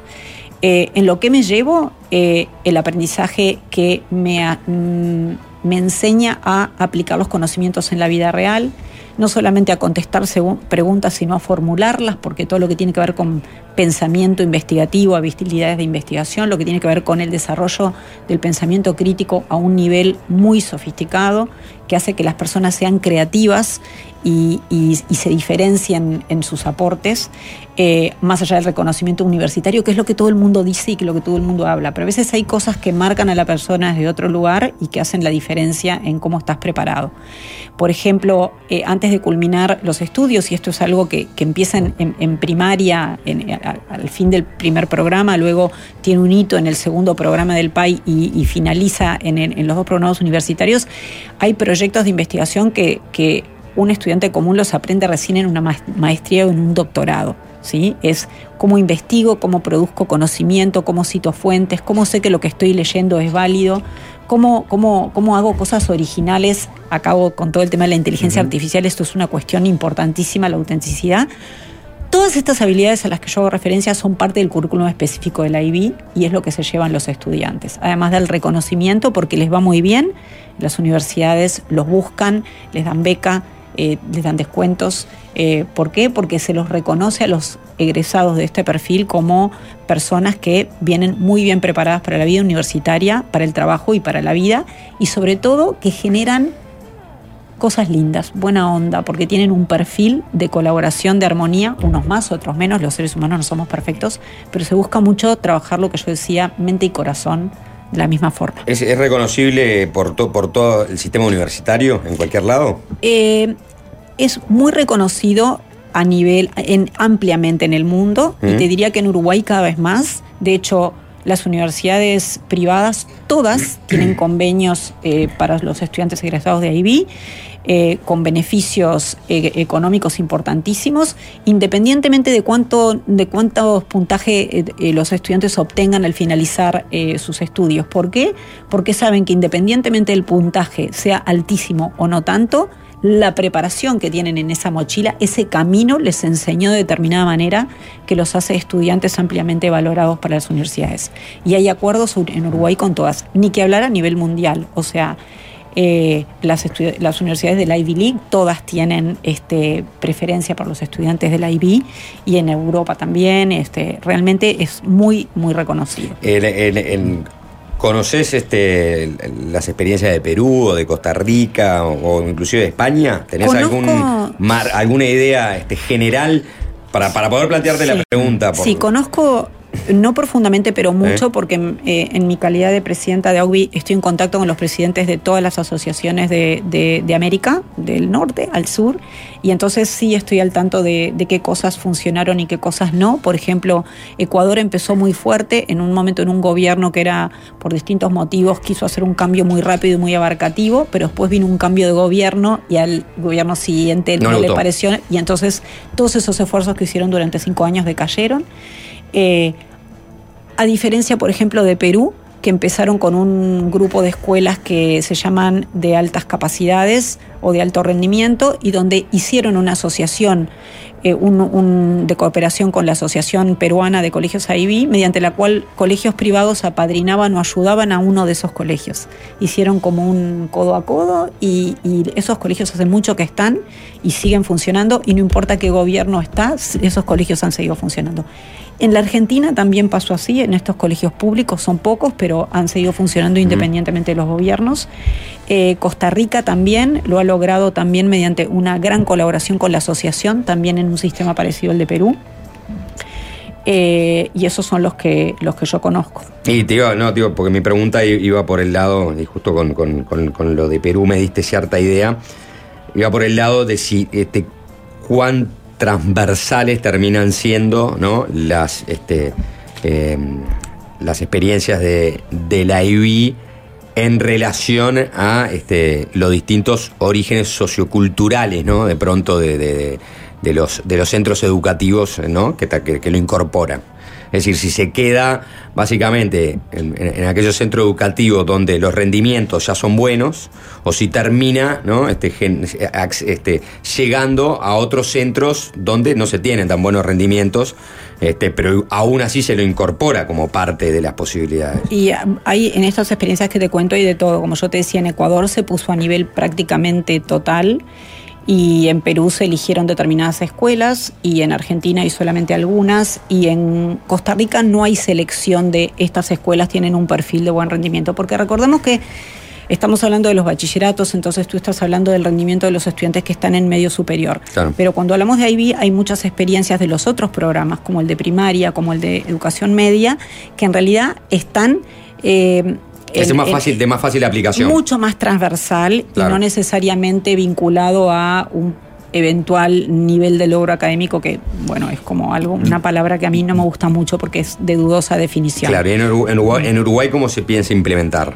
Creo que en Uruguay se piensa implementar de una forma muy interesante que es empezando pequeño, ¿sí? Con pilotos, viendo cómo funciona, motivando, eh, involucrando a que los docentes de pronto que se interesen, capitalizando en las experiencias que ya hay, sobre todo colaborando, ¿sí? Cabe destacar que toda la gente que está colaborando desde AUBI es honoraria, mm, estamos todos haciendo esto como un proyecto profesional de impacto que nos gusta, somos vocacionales y, y creemos en que esto es bueno y así queremos contribuir a la educación del Uruguay, pero sin hacer movimientos que impliquen eh, grandes cambios rápidamente porque se sabe que eso no funciona, sino que al revés, generar como polos de innovación, eh, de investigación, generar investigación profesional y ver que esto vaya permeando y vaya tomando cuerpo, pero por lo menos empezar el camino. Pero se eligen algunas escuelas puntuales. para- Eso la verdad que no te lo podría decir, Diego, porque creo que aún no se sabe. Solamente tuvimos una reunión de trabajo, la semana que viene tenemos la siguiente,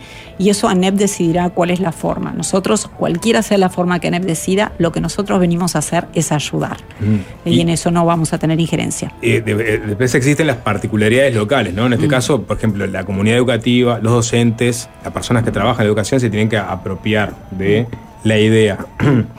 y, y obviamente van a aparecer resistencias. Eventualmente, creo que la propia FENAPES este, ya dijo que no había pasado por la negociación colectiva esto. A lo, a lo que hoy es cómo se sortean este tipo de eventuales este, eh, resquemores que pueden aparecer en la comunidad educativa local a la hora de incorporar algo que les es ajeno. Bueno, yo te diría que a nivel nacional, te diría que no tengo experiencia. Yo sé que es difícil alinear porque solamente dirijo un- un- una institución educativa a nivel de mi trabajo. Y, y sí, hay que motivar, hay que convencer, hay que persuadir, pero también te digo que cuando las cosas funcionan y hay buena práctica, el calibre de los docentes uruguayos es muy bueno y yo confío mucho porque son vocacionales y, y los centros educativos de formación son buenos. Y cuando una cosa funciona, al final la gente termina comprando la idea. Que es un proceso largo, sí, que hay tremendos desafíos también, pero la idea es empezar de a poco y posiblemente sea con gente que está persuadida o, como decís tú, ya compró la idea o este, se apropió de la idea y puede empezar a caminar. ¿Cómo lo va a decir ANEP? No sé, no es mi terreno. Entiendo que es un gran desafío, pero también sé que los docentes del Uruguay saben que tenemos que ir en la línea de educación para el siglo XXI, que no es exactamente este, lo que venimos haciendo, y no es por criticar el sistema público uruguayo, porque pasa en todos los sistemas públicos, los cambios de educación demoran en tomar cuerpo, demoran en despegar, y hoy en día lo que nos está pasando estamos corriendo de atrás porque a su vez ahora nos vino la inteligencia artificial y cuál es nuestro rol en el mundo de hoy educando y cuál, que- cómo motivas al estudiante para, para que genere una experiencia que quiera aprender por sí mismo, o sea que hay mucho para pensar desde el rol docente, y si es desafiante, no creo que haya una sola respuesta y mucho menos que sea fácil. ¿Es caro es- es desarrollar un programa de BI? Pues ahí aparecen los recursos. Yo te ¿no? diría que no, que no, ¿No? es nada caro en comparación con lo que se invierte en Uruguay. eh, y, y lo que, lo que y además es, es creación de, de capital humano y de capital profesional.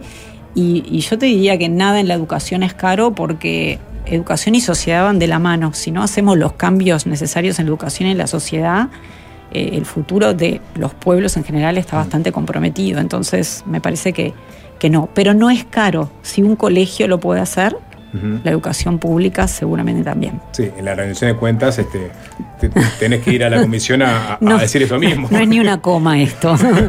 eh, según mis cálculos estimativos, no, no, no le hace mella. Eh, Y menos cómo va a empezar. El propio ministro de Educación y Cultura, Pablo Acelera, ponía ¿no? una gran noticia y decía esto: decía, ya no hará falta ir a un colegio caro para poder acceder al bachillerato internacional, avanzando en igualdad de oportunidades. ¿Mm? ¿Coincidís? Sí, Con- sin duda, sin duda, sin duda. Coincido porque aparte estoy convencida de que es una excelente propuesta que motiva, que impulsa, que genera esto que yo te digo, las habilidades y, y las actitudes necesarias para un proyecto de vida, para seguir aprendiendo, para eh, crecer, innovar, emprender y entonces, ¿por qué no? Y está probado que funciona, eso es lo bueno. O sea, funciona en este 2 millones de alumnos, 5.500 colegios, 159 países, 47% educación pública. Este, sin fines de lucro, la organización también, promueven la investigación, la comparten, generan conocimiento. Está probado que funciona, por lo cual estoy plenamente de acuerdo. No es una herramienta más del eurocentrismo para mercantilizar la educación y transformar a los educandos Yo te en, diría que no en la este, medida que tenés carne de cañón Ara- para Arabia los Saudita, empresarios. ¿no? Vietnam, India, Colombia, eh, Mm. Venezuela. eh, todo en- hay, hay 159 países. Si entran en la página pública de la IBI, se fijan el mapa, van a ver que hay de, en todos países que te puedas imaginar y además con distintas religiones, distintos credos, distintos sistemas de gobierno. Este, mm, no, no pasa por ahí la Me cosa. quedó una pendiente. La Universidad de la República tiene que también de alguna forma este, incorporar los elementos IB para absorber a esos alumnos que eventualmente van a egresar con ese perfil. La verdad, eh, no sé qué es lo que va a tener que hacer la Universidad Mm. de la República. Eh, igual, por lo pronto, hay una mayoría de estudiantes de los colegios de IB de hoy que van para la Universidad de la República y se manejan espectacularmente bien. Eh, yo desconozco cuál es la forma de operar en la Universidad de la República, pero sí que todos tenemos que abrazar la innovación educativa y entender que no todo pasa por la lista de contenidos que te voy a enseñar y te los pongo en un PowerPoint y te los aprendes solo, sino por involucrar a toda la persona. O sea que sí, esto es una idea que me parece que tiene que permearnos a todos. Bien, Jimena Taboada, presidenta de la Asociación Uruguaya de Colegios de Bachillerato Internacional, muchas gracias. Muchísimas gracias a ustedes, ha sido un gusto estar aquí. Gracias.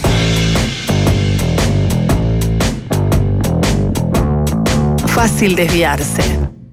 Y es fácil desviarse, es fácil desviarse. Fácil desviarse. Quiso abrirles la cabeza. Blue Moon of Kentucky había sido un éxito de Bill Monroe en 1946, es decir, antes de que el término bluegrass se hiciera popular. Sacarlos de su zona de confort. Y bueno, y aparte Metallica venía con esas grandes este, ¿no? construcciones musicales, viste, óperas trash, casi, con instrucciones larguísimas. Pero. Lo que es seguro es que Marshall Chess participó de toda la gira de, Del 72. del 72 con la Rolling Stones. Sí, sí. No me acuerdo en qué rol, pero tenía. Era, el- era el un jefe rol. de gira. Ya no perdemos más tiempo con viejos chotos.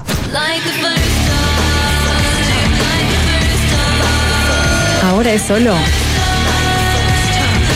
música nueva. La columna de Cristel Latequi.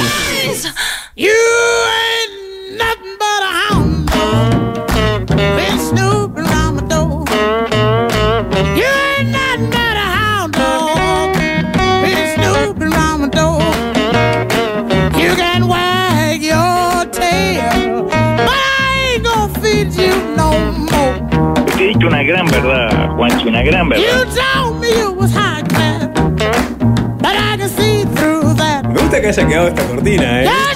¿Sabes por qué es? Ah, no sé, Cristi. ¿Cómo anda, Cristel? ¿Cómo estás? ¿Cómo andás, Cristel? ¿Todo Se murió bien? Big Mama No, no, no, porque oh, solo por hoy Sí. volvemos a los viejos shots. Ah, qué lindo, lindo. qué lindo, qué lindo. Solo, qué lindo. suila, Alvin, suila. Así se deleitan. Están, re contentos. Audiencia, quiero que están tan re contentos. Esto es la base de todo. ¿Y por qué? ¿A qué se debe tan, ¿A qué se debe en tan buena realidad? noticia? Y bueno, porque vieron que, que se dio esta, como esta conjunción, esta tormenta perfecta de que están volviendo ciertos íconos rockeros y algunos llegan a Montevideo. Eh, Toda la gente sabe ya quiénes son. Sí, bueno, este. ¿Tenemos entrada para los Cure? Yo no. ¿Eh? ¿No? Yo me, quedé, me quedé afuera. Perfecto. Vienen los Cure. Va a ser a los Cure. Eh, bueno, no sé si voy a ir. Vienen los Cure. Vienen los Cure. Sí. Eh, viene Pal. Viene Pal. Viene Pal. Sí. Hola, rata. ¿Qué dijo? Nada, internas de Jorge Valmeli. Ah. Y. mm, ¿Esta columna no era para eso, justamente para pedir las entradas? ah, para ¿a garroñar entradas. A mí no me pueden garroñar nada. No, no, En todo. A todo, Alvin también se sube, se sube todo- a la bueno, garroneta. no, a ver, chiquilines, que la radio consiga, nos consiga entradas para todos. O sea. ¿qué onda? A ver, Jorge. Ahí es donde se ve quién, quién es líder de equipo y quién no, ¿no? Claro, El que garronea claro, dos claro. entraditas o el Claro. que garronea para toda la banda, ¿no? Claro, Qué total. Bueno, ya vamos a Eh, ver. bueno, otra gente que viene, así como para ¿Quién ir tirando. Eh, Marky Ramón viene. Marky Ramón. Marky. Nunca fui a ver a Marky y Ramón. Y bueno, venías, vamos. No hace, fa- no hace falta que garronees entradas para No. Fui a ver a, a CJ Ramón, que es Yo mucho más, también. más digno. Eh, CJ, un gran show. ¿Te acuerdas el de ¿Y por, pero no? ¿por qué es más digno que Marky? No, mentira. Ah. Sí. Eh, no, no fue, fue en Troya. Uh, No, Troya. ¿fue en Troya? No. Capaz que vino más veces. Yo lo vi en Troya. Con su banda Bad Chopper. Yo lo vi a CJ que vino con el contador Piquinela, que se casó arriba del escenario del contador Piquinela. Entonces fue otro en show. un toque de CJ. Fue otro show. Bueno, Aviso por la duda. CJ ya vino varias veces también. Sí. Vino con una botella de bourbon que se bajó acá en el estudio en, en tiempo récord. Pa, te estás CJ. confundiendo, fue otro Ramón eso. Sí. Sí, CJ no fue. CJ es el bajista. Eh, ah, no. ¿Quién es el que hizo Somebody Put Something in My Drink? Eh, el segundo, el tercer baterista, Richie. Richie. Richie Ramón. Richie, Richie Ramón. A ese toque. Fui, fui a ver a Richie Ramón. En Claro. bus. En, en- en otras noticias también, eh, bueno, Sí. que, que ya es medio clásico, ya ha venido varias veces. Mariano Martínez, el ataque. Ah, Pero ese vive acá ya. Por eso, ya no, hay- no hay noticia. Y Divididos también vuelve. Sí, eso es después verdad. De, Mm. de haber venido al Cosquín. regreso. Teléfono sapo. Sí, estamos ahí, ¿no? Eh, habíamos quedado a venir al backstage, ¿eh? Sí, todo, wow, wow. Sí, sí. Ah, ¿verdad? Divididos. Sí. Al- Ellos al tiraron, sí. tiraron ahí para, sí. Por lo menos para mí. No Sí, sé si para todo el equipo. Ah, claro. No, yo estoy bien, eso. ¿Cristel, va? No, tranca. No, tranca. Tengo casa, tranqui. Bueno, eh, ¿y vas a hablar de todos, estos artistas? Eh, no, en realidad ¿No? vamos a conversar y en realidad, o sea, es como una conjunción de noticias, porque eh, lo que sí vamos a escuchar es otro mm, bastante gran regreso, que es el nuevo disco de Blur. Bueno, el otro día Eh, Juanchi eh, escuchamos acá una canción. un tema. Mm. eh, No, no, el sapo eligió un tema y yo se lo cambié. Y estuvo puse- bien. y pu- y estuve bien. Y estuvo bien, pues. Pero a ver, sensaciones. No, Sapo ni escuchó dos canciones. No, una canción y media. Una canción y media. Yo Ah. escuché una canción y media, no puedo darte muchas. La, la canción que, que eligió Juanchi Ujú. me gustó, porque era media rota, media morfa. ¿no? Pero con ese gancho. San Charles Square. Ahí va. Sí, era la primera que iba a pasar, me dijeron que ya la escucharon, así Sí. que vamos a escuchar otra cosa. Me el disco entero no lo escucharon. No, no, no, yo no, No, yo escuché eh, casi el disco entero. No escuché todo porque lo, fui escuchando de un trayecto a otro y no me dio para escucharlo todo. Me gustó. Es un disco que, este, no, no, a ver, no, no- no sabía ni que ex- había un disco nuevo de Blur, Ujú. hasta que me lo comentó un amigo el fin de semana. Claro. Ahí se lo comenté al sapo, escuchamos acá y, y- Sí. y no lo escuché todo. Entonces no tenía expectativas de un disco de Blur. Claro. Y me gustó. digo, ah, no le voy a poner este, ningún podio, ¿no? Ese disco, pero. No se va a convertir en un clásico de los Blair este, en el futuro, ¿sí? Nah. No. Bueno, es interesante. va, a ver, Pero yo es no- un buen disco. A mí lo que me, pas- me pasó, o sea, es como que me, me retrotrajo un poco a, a lo que fue como su, su penúltimo regreso, ¿no? Que fue 2015, por ahí. Más o menos, sí. Que cuando vinieron también Cuando por primera vez por el Teatro de acá. Verano. Exacto, cuando vinieron por primera vez. También tenían este disco de Magic Whip. Qué bueno, era como, uh, qué bueno. Vamos a escucharlos de vuelta después de tanto tiempo, ¿no? Y ahora, o sea, no siento el mismo entusiasmo o furor. Y escucho este disco con, con un poco más de melancolía. Un poco más de. Ya estamos. Estamos un poco viejochotos, capaz. Vos incluida. No, no, no. Ellos Ah. siento que se están preguntando eso en ¿Vos este decís? disco. No sé, son mis interpretaciones. ¿Y el, y el disco trata de emular sus viejas, sus viejas glorias? No tanto para mí, ¿no? No, bueno, vamos Al a revés. escucharlo, vamos a escucharlo Sí. y vamos a, a hacer como un deep dive y discutirlo entre, entre todos. Me parece que es un disco como que trae algunas cositas que me llevan a, a la, a la- a la era de oro de Blur, Mm. pero ya desde otro, desde- posicionado desde otro lugar. Un poco más grande, un poco más viejo choto, más maduro. Ya viste cosas, ya, ya te pasó la vida por encima. ¿Chavistas, dijiste? Ya viste cosas. No, chavistas no. Bueno, vamos a escuchar este, una canción. Bien. ¿Te parece bien? Este, ahora eh, yo había escuchado, eh, había elegido San Charles Square porque fue la, la segunda, es la segunda del, del disco y fue tipo, ah, esto es Blur. Porque a mí cuando arrancó Sanchez Square me hizo correr a Ah, Coffee, es. Coffee en TV, de alguna Ponele. forma. Por esos Podemos escucharla igual ante, ante- au- aunque Dale. ya la hayan escuchado, el público poquito, se dale. renueva. Yo quería escuchar esta canción y Dale. me, a- atrás me la vetaron. ¿Sabes qué? Esto es Blur. No hay coincidencia en la mesa que es un gran tema después de una Sí. segunda escucha, ¿no? A Dor- mí me conquistó. Sí, me disparó para dos lados. Para Arab Strap, la banda escocesa que me gusta mucho, y para Ian Dury. La forma de cantar de del amigo Alba, De como más, más, más- está más como cavernosa la voz, Sí, está más, como más, más pesado, hay, ¿viste? Hay como un cambio en Mm. la voz. Yo la, yo la sentía como más. No tan, no tan. Bueno, acá justo estaba como gritando, tenían Mm. unos gritos.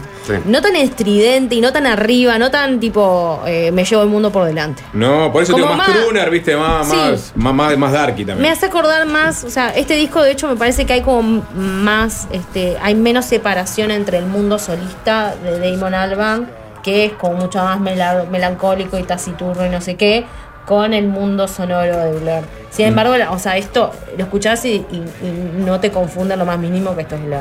Sí, ahí dice Sí, acá, suena pero para mí mucho por, por, por la guitarra, justamente. Sí, ¿no? Eh, eh, es eh, eh, Graham Knoxon, eh, creo que Coxon acá es tipo. Es eh, el, el, can, can, can. Eso, como el, otro, el, otro sello de, de Blur era la guitarra de Graham Coxon y mm. esa manera de rifiar, ¿no? Sí. Uh -huh. Y los tu, tu, tu, tu, tu, tu, tu, tu. cosas así. Alguien ponía acá, ah. suena a Bowie Scary Monster, de verdad, hay algo de Bowie mm. también ahí.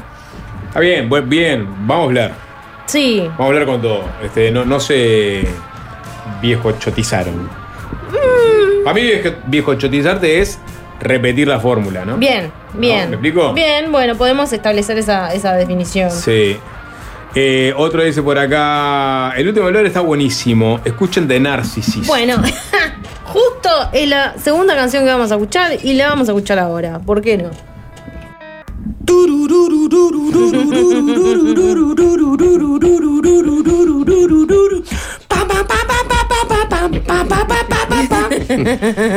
Viste que tiene esas bases que, que ha cultivado eh, que ha cultivado Damon Alban, que Sí. son muy ochentosas, ¿no? Sí, sí, sí. Porque sí, te gustan sí. los 80. también. Por momentos esta canción me sí. hizo acordar alguna cosa de, de los Cars. Ah, qué buena canción, ¿eh? Está, de Enterita Narcis. pasó, Muy buena. Sí. Eh, es muy bluriana. Sí. Con, con toques estroqueras. Sí. ahí van. Y también es como muy este, de, la, de la beta popera Sí, claro. de Blur, ¿no? Sí. O sea, como el, el ejemplo más. Estaba este, hablando de Charmless Man, Claro. pero menos este, rockera que Charmless Man. Claro, pero es como tipo, bueno, acá vemos un señor que, que sabe hacer buenas canciones pop. Sí. Sí, claro, exactamente. O sea, esto te muestra que está en otro nivel. Claro. ¿no? Que tiene esa flema pop y, se- británica. claro, que bueno, que siempre lo, lo defendieron a pesar de- de- de- del, del viejo chotismo Mm. rockista. ¿Viene a hablar a Uruguay? Bueno, no, No, por lo pronto no. no, está confirmado. Van a andar por la vuelta. Lo que podemos decir es que van a estar en el Primavera Sound de Argentina, Buenos Aires, el sábado 26, en compañía de gente como Pet Shop Boys, Beck, de Bless Madonna, la del DJ, mucha otra gente que a mí me encanta, como Carly Rae Jepsen, Way Blood, Virus, Turf, otros otros este, ejemplares bigochotos. Sí. Este, nada, a ver. Yo, a ver, como, como periodista que ya ha visto mucha cosa, en el, en el, eh, ver como, eh, digamos, eh, causa-consecuencia. Yo, para mí, capaz, y lo digo realmente sin tener información, a mí hay chance. Si andan en la Están vuelta, es cuestión de nomás. decir, vos quiero traerlos o no. Una vez que Están bajan para nomás. acá. Ujú. No me vengan a buscar. No, tengo información. Bien, perfecto. Hay varios que andan en la vuelta para andar Sí. en la vuelta a fin de año. No, Sí, bien. no, y además, o sea, a ver, eh, eh, The Cure va a estar en, en el Primavera También. Sound, el sábado 25, que es mi cumpleaños, para que la gente sepa. Mirá, ¿te vas a ir para allá? No sé, estoy pensándolo. Pero bueno, nada, Sí. este, para que la gente, si la gente quiere ir a escuchar este disco vivo en directo, Mm. la banda está de gira, ha, ha- ha regresado en todo su esplendor, han tocado, este, han hecho fechas gigantes en, en Inglaterra. Vi ya una, una fecha que hizo ahora la el prensa- Theater alucinante. Sí, la prensa eh, inglesa está explotada con esto, con, con el regreso de Pulp, con la gira de The Cure. Está todo, todo el mundo dándole cinco estrellas Acá tengo a todo el- lo que son estos shows. El setlist de. De Cigale. Eh, tocan el mismo día que los Red Hot Chili Peppers en River. Bueno, está esa, está esa Ah. dificultad en Buenos Aires ese fin de No. semana. Yo eh, pensé, ah, debes, ¿puedo ir a los dos el mismo fin de semana? No. No. Es bueno, el mismo depende, día. capaz que si toca Blur medio temprano, puedo decir. Pues los Peppers meten dos River, ¿no? El viernes y el domingo. Ah, bueno. Yo tengo entradas para el domingo. Uh, claro. Ah, tenés entradas, vos. Ah, picarón. Eh. De nada, ¿eh? O sea, el lunes no venís. Picarón. No, ni el martes. ¿eh? Ni el más. Impresionante, ¿no? Ay, No para, ¿no? 2023 de Alvin. No, no, ¿No? De que se quebró el brazo. Está bien, hay que aprovechar, chiquilines. en septiembre también me tomo una semanita. Ah, bueno. Bueno, después hablamos, Creo porque que capaz que sí, yo con- también. Bueno, nada. Pará, mirá, el, set, el setlist acá de Blur de, ver. de- ayer, ¿no? Sí. Arrancan con St. Charles Square, el show. Y terminan con The Universal. Bien. Mira, eh. Con todo el mundo cantando. me imagino. Yo, eh, cuando, cuando volví en 2015, tuve, me, voy a, me voy a chetear. Sí. Tuve la oportunidad de verlos dos veces. ¿Ah, En, sí? en México y acá. Y la verdad que fueron showazos. Mirá. Muy Eh, emotivo. ¿El audi- Auditorio Nacional de México fue? ¿Sabes qué? Fue, en, lugar. fue en el mar, en el marco de eh. Vive Latino. ¿A qué? Del Vive Latino. Ah, está. El- Sí, sí. Creo que fue en el estadio. No sé. No, No, para el Auditorio. Nacional de México es, es cerrado. No, no, no, fue en, fue en Ah. estadio. Mm. Y, y era como muy épico todo. Zarpado. Sí, hicieron de Narcissist en el show de Ahí ayer. va. Y hicieron Juanchi Russian Strings. Russian Strings. Una canción Strings. vetada ayer, sí. ¿Por qué estaba vetada? Bueno, porque arrancaba la arranque medio pinchada de Medio Eli. pincha de Eli. Este, Ah. Pero bueno, eh, hay que darle una oportunidad. Bueno, yo elegí otra canción. Vamos a hacer Ah, una, tenemos tanda, una tanda. Tanda Bueno, y seguimos con Blair y hay dale. algún canal y vamos, más. a, vamos a charlar un poquito de pulp y, Sí, y vamos, sensaciones. Vamos a meter un, un Dale. temita de pulpo para el cierre. Fácil desviarse.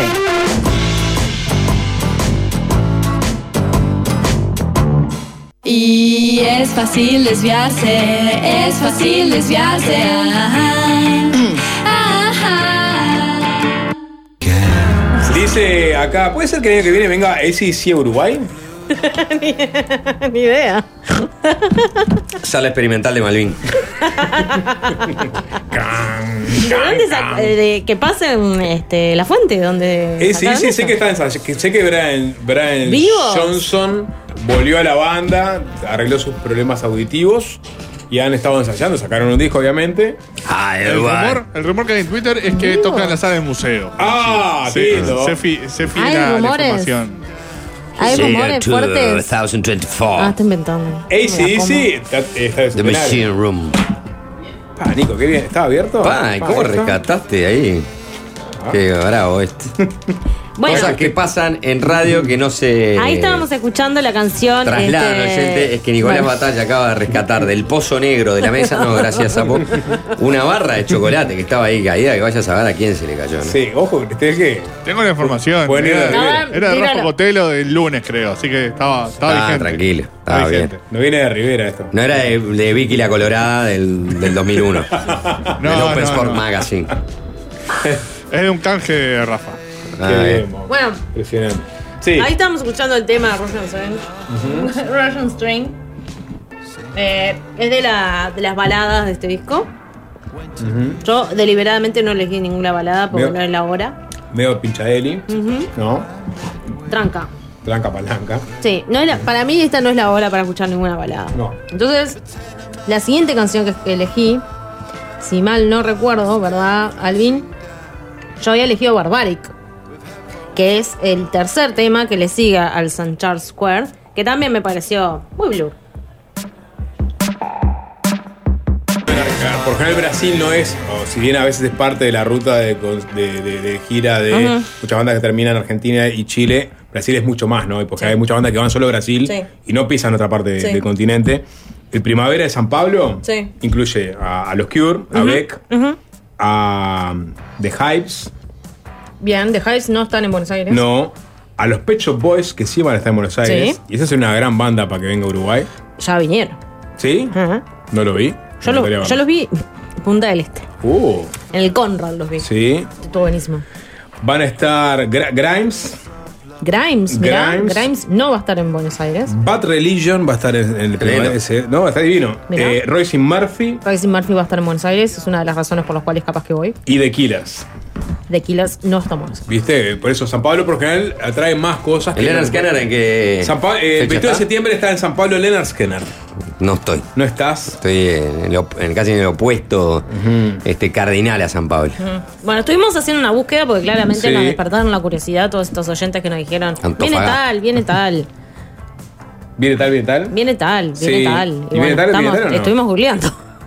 Kendrick Lamar va a estar y Halsey van a estar también en, en San Pablo. Mirá, y no van a estar en... Que van a estar acá, ¿no? No, eh. Swiss House Mafia, Maneskin. No, no, no, no. Mirá qué loco, qué diferencia de cartel. Está que hay salado tanto. Brasil, o sea, nosotros por Ah, Brasil pasan Brasil, todos, Brasil todos, es- todos. Brasil es Brasil. O sea, van a Brasil y vuelven. Sí, sí, sí. No, es como un mundo aparte. Este, por, por, por la, por la- la escala, ¿no? Obviamente.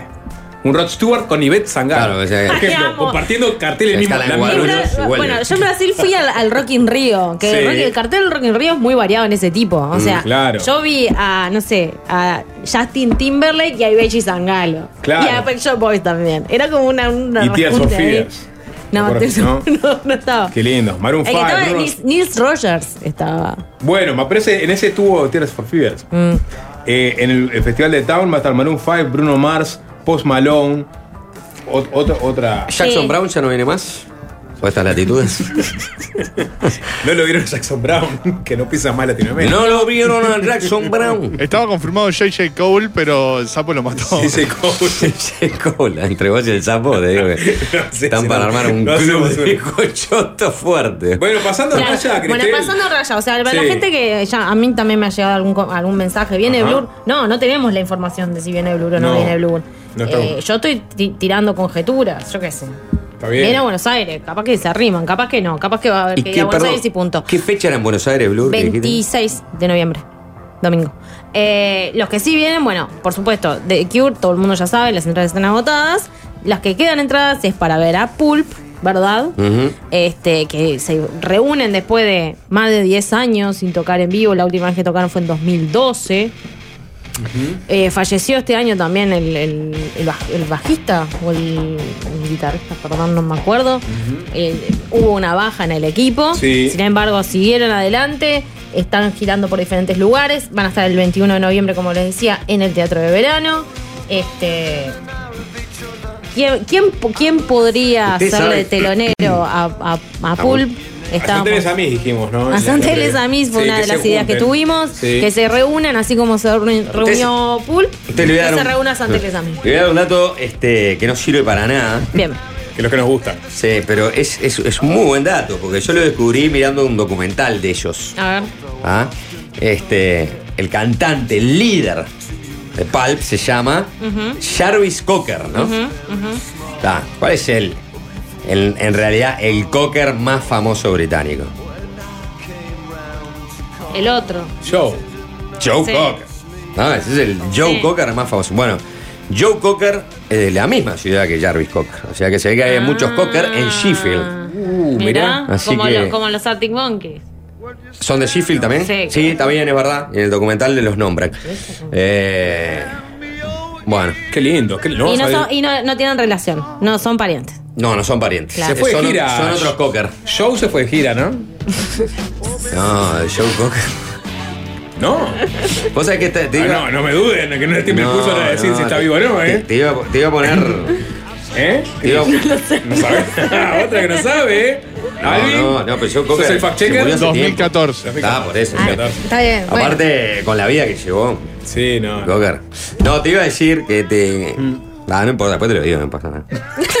bueno, no, decilo, no te quedes con las ganas. No, es un. Es, un- Una po- eh, es una, una propuesta, bozada. una Ah. propuesta para Suena Tremendo, el, el programa de los domingos. Ah, bien, perfecto. Ah, bueno. Lo discutimos al al finalizar. Está bien. Bueno, eh, está. los bizcochotos de parabienes. Sí, totalmente. eh, después de mucho tiempo sin, sin sacarlos al aire, están de vuelta acá. y- Sí. pero ya la semana que viene nos dedicaremos de Yo vuelta a la igual música te nueva. incluyo, Cristel, en esta columna puntualmente. Vos sos parte de esta generación. Vos vibraste Yo- tu adolescencia con Blair. Mm, a mí me agarró el último coletazo. Oasis, seguro tenías el WhatsApp de Stony Morning Glory. Mirá, yo te voy a decir, yo te voy a decir que la salva a, a- a no, a no pertenecer al viejo chotismo. Fue que cuando ella hizo un, un libro Sí. sobre el rock de principios del siglo este, 21 en Uruguay, Sí, sí. Me convocó a mí para que le narrara par. Digo, convocó Sí. muchísima gente, ¿no? Pero Sí, yo es fui verdad. uno de los convocados. Sí, ahí, Por- ahí por nos la historia conocimos. Porque de era, era muy chica para estar metida en ese mundo en aquel momento. Claro. Yo era menor. Claro, eras menor. Claro. Bueno, eso no significa que no, no hayas curtido algún antro. No, pero hay Sí, que- que menor curtido de. los curtí, pero tampoco menor, estaba- menor de estaba en el 15 mojo, años. como ahora, no, no menor de en el 15, mojo, menor claro. de 15, 16 años. Claro, tendrías en ese sí. Bueno, qué lindo, ¿eh? Gracias, Cristel, por este. pequeño- No, de nada. Y ya, ya que estamos, eh, tiramos el chivo del libro, ¿por qué no? Porque hay todavía, y todavía si hay, quieren, sí. me pueden contactar. Nos íbamos a comer el mundo. Nos íbamos a 20 com- años de rock nacional, desde los 90 al 2010. Tremendo libro, Tremendo libro formato con de- testimonio. sí. de- El sapo no estaba, pero Juanchi sí. Este, si quieren un libro, me escriben. Está, está Nico Batalla también, ¿no? No, ni pedo. ¿Qué va, ¿Qué va a comentar Nico Batalla? Carnosaurios, se puede meter algunos. ¿no? Bueno, nos vamos. Nos fuimos, chao, chao. Chao.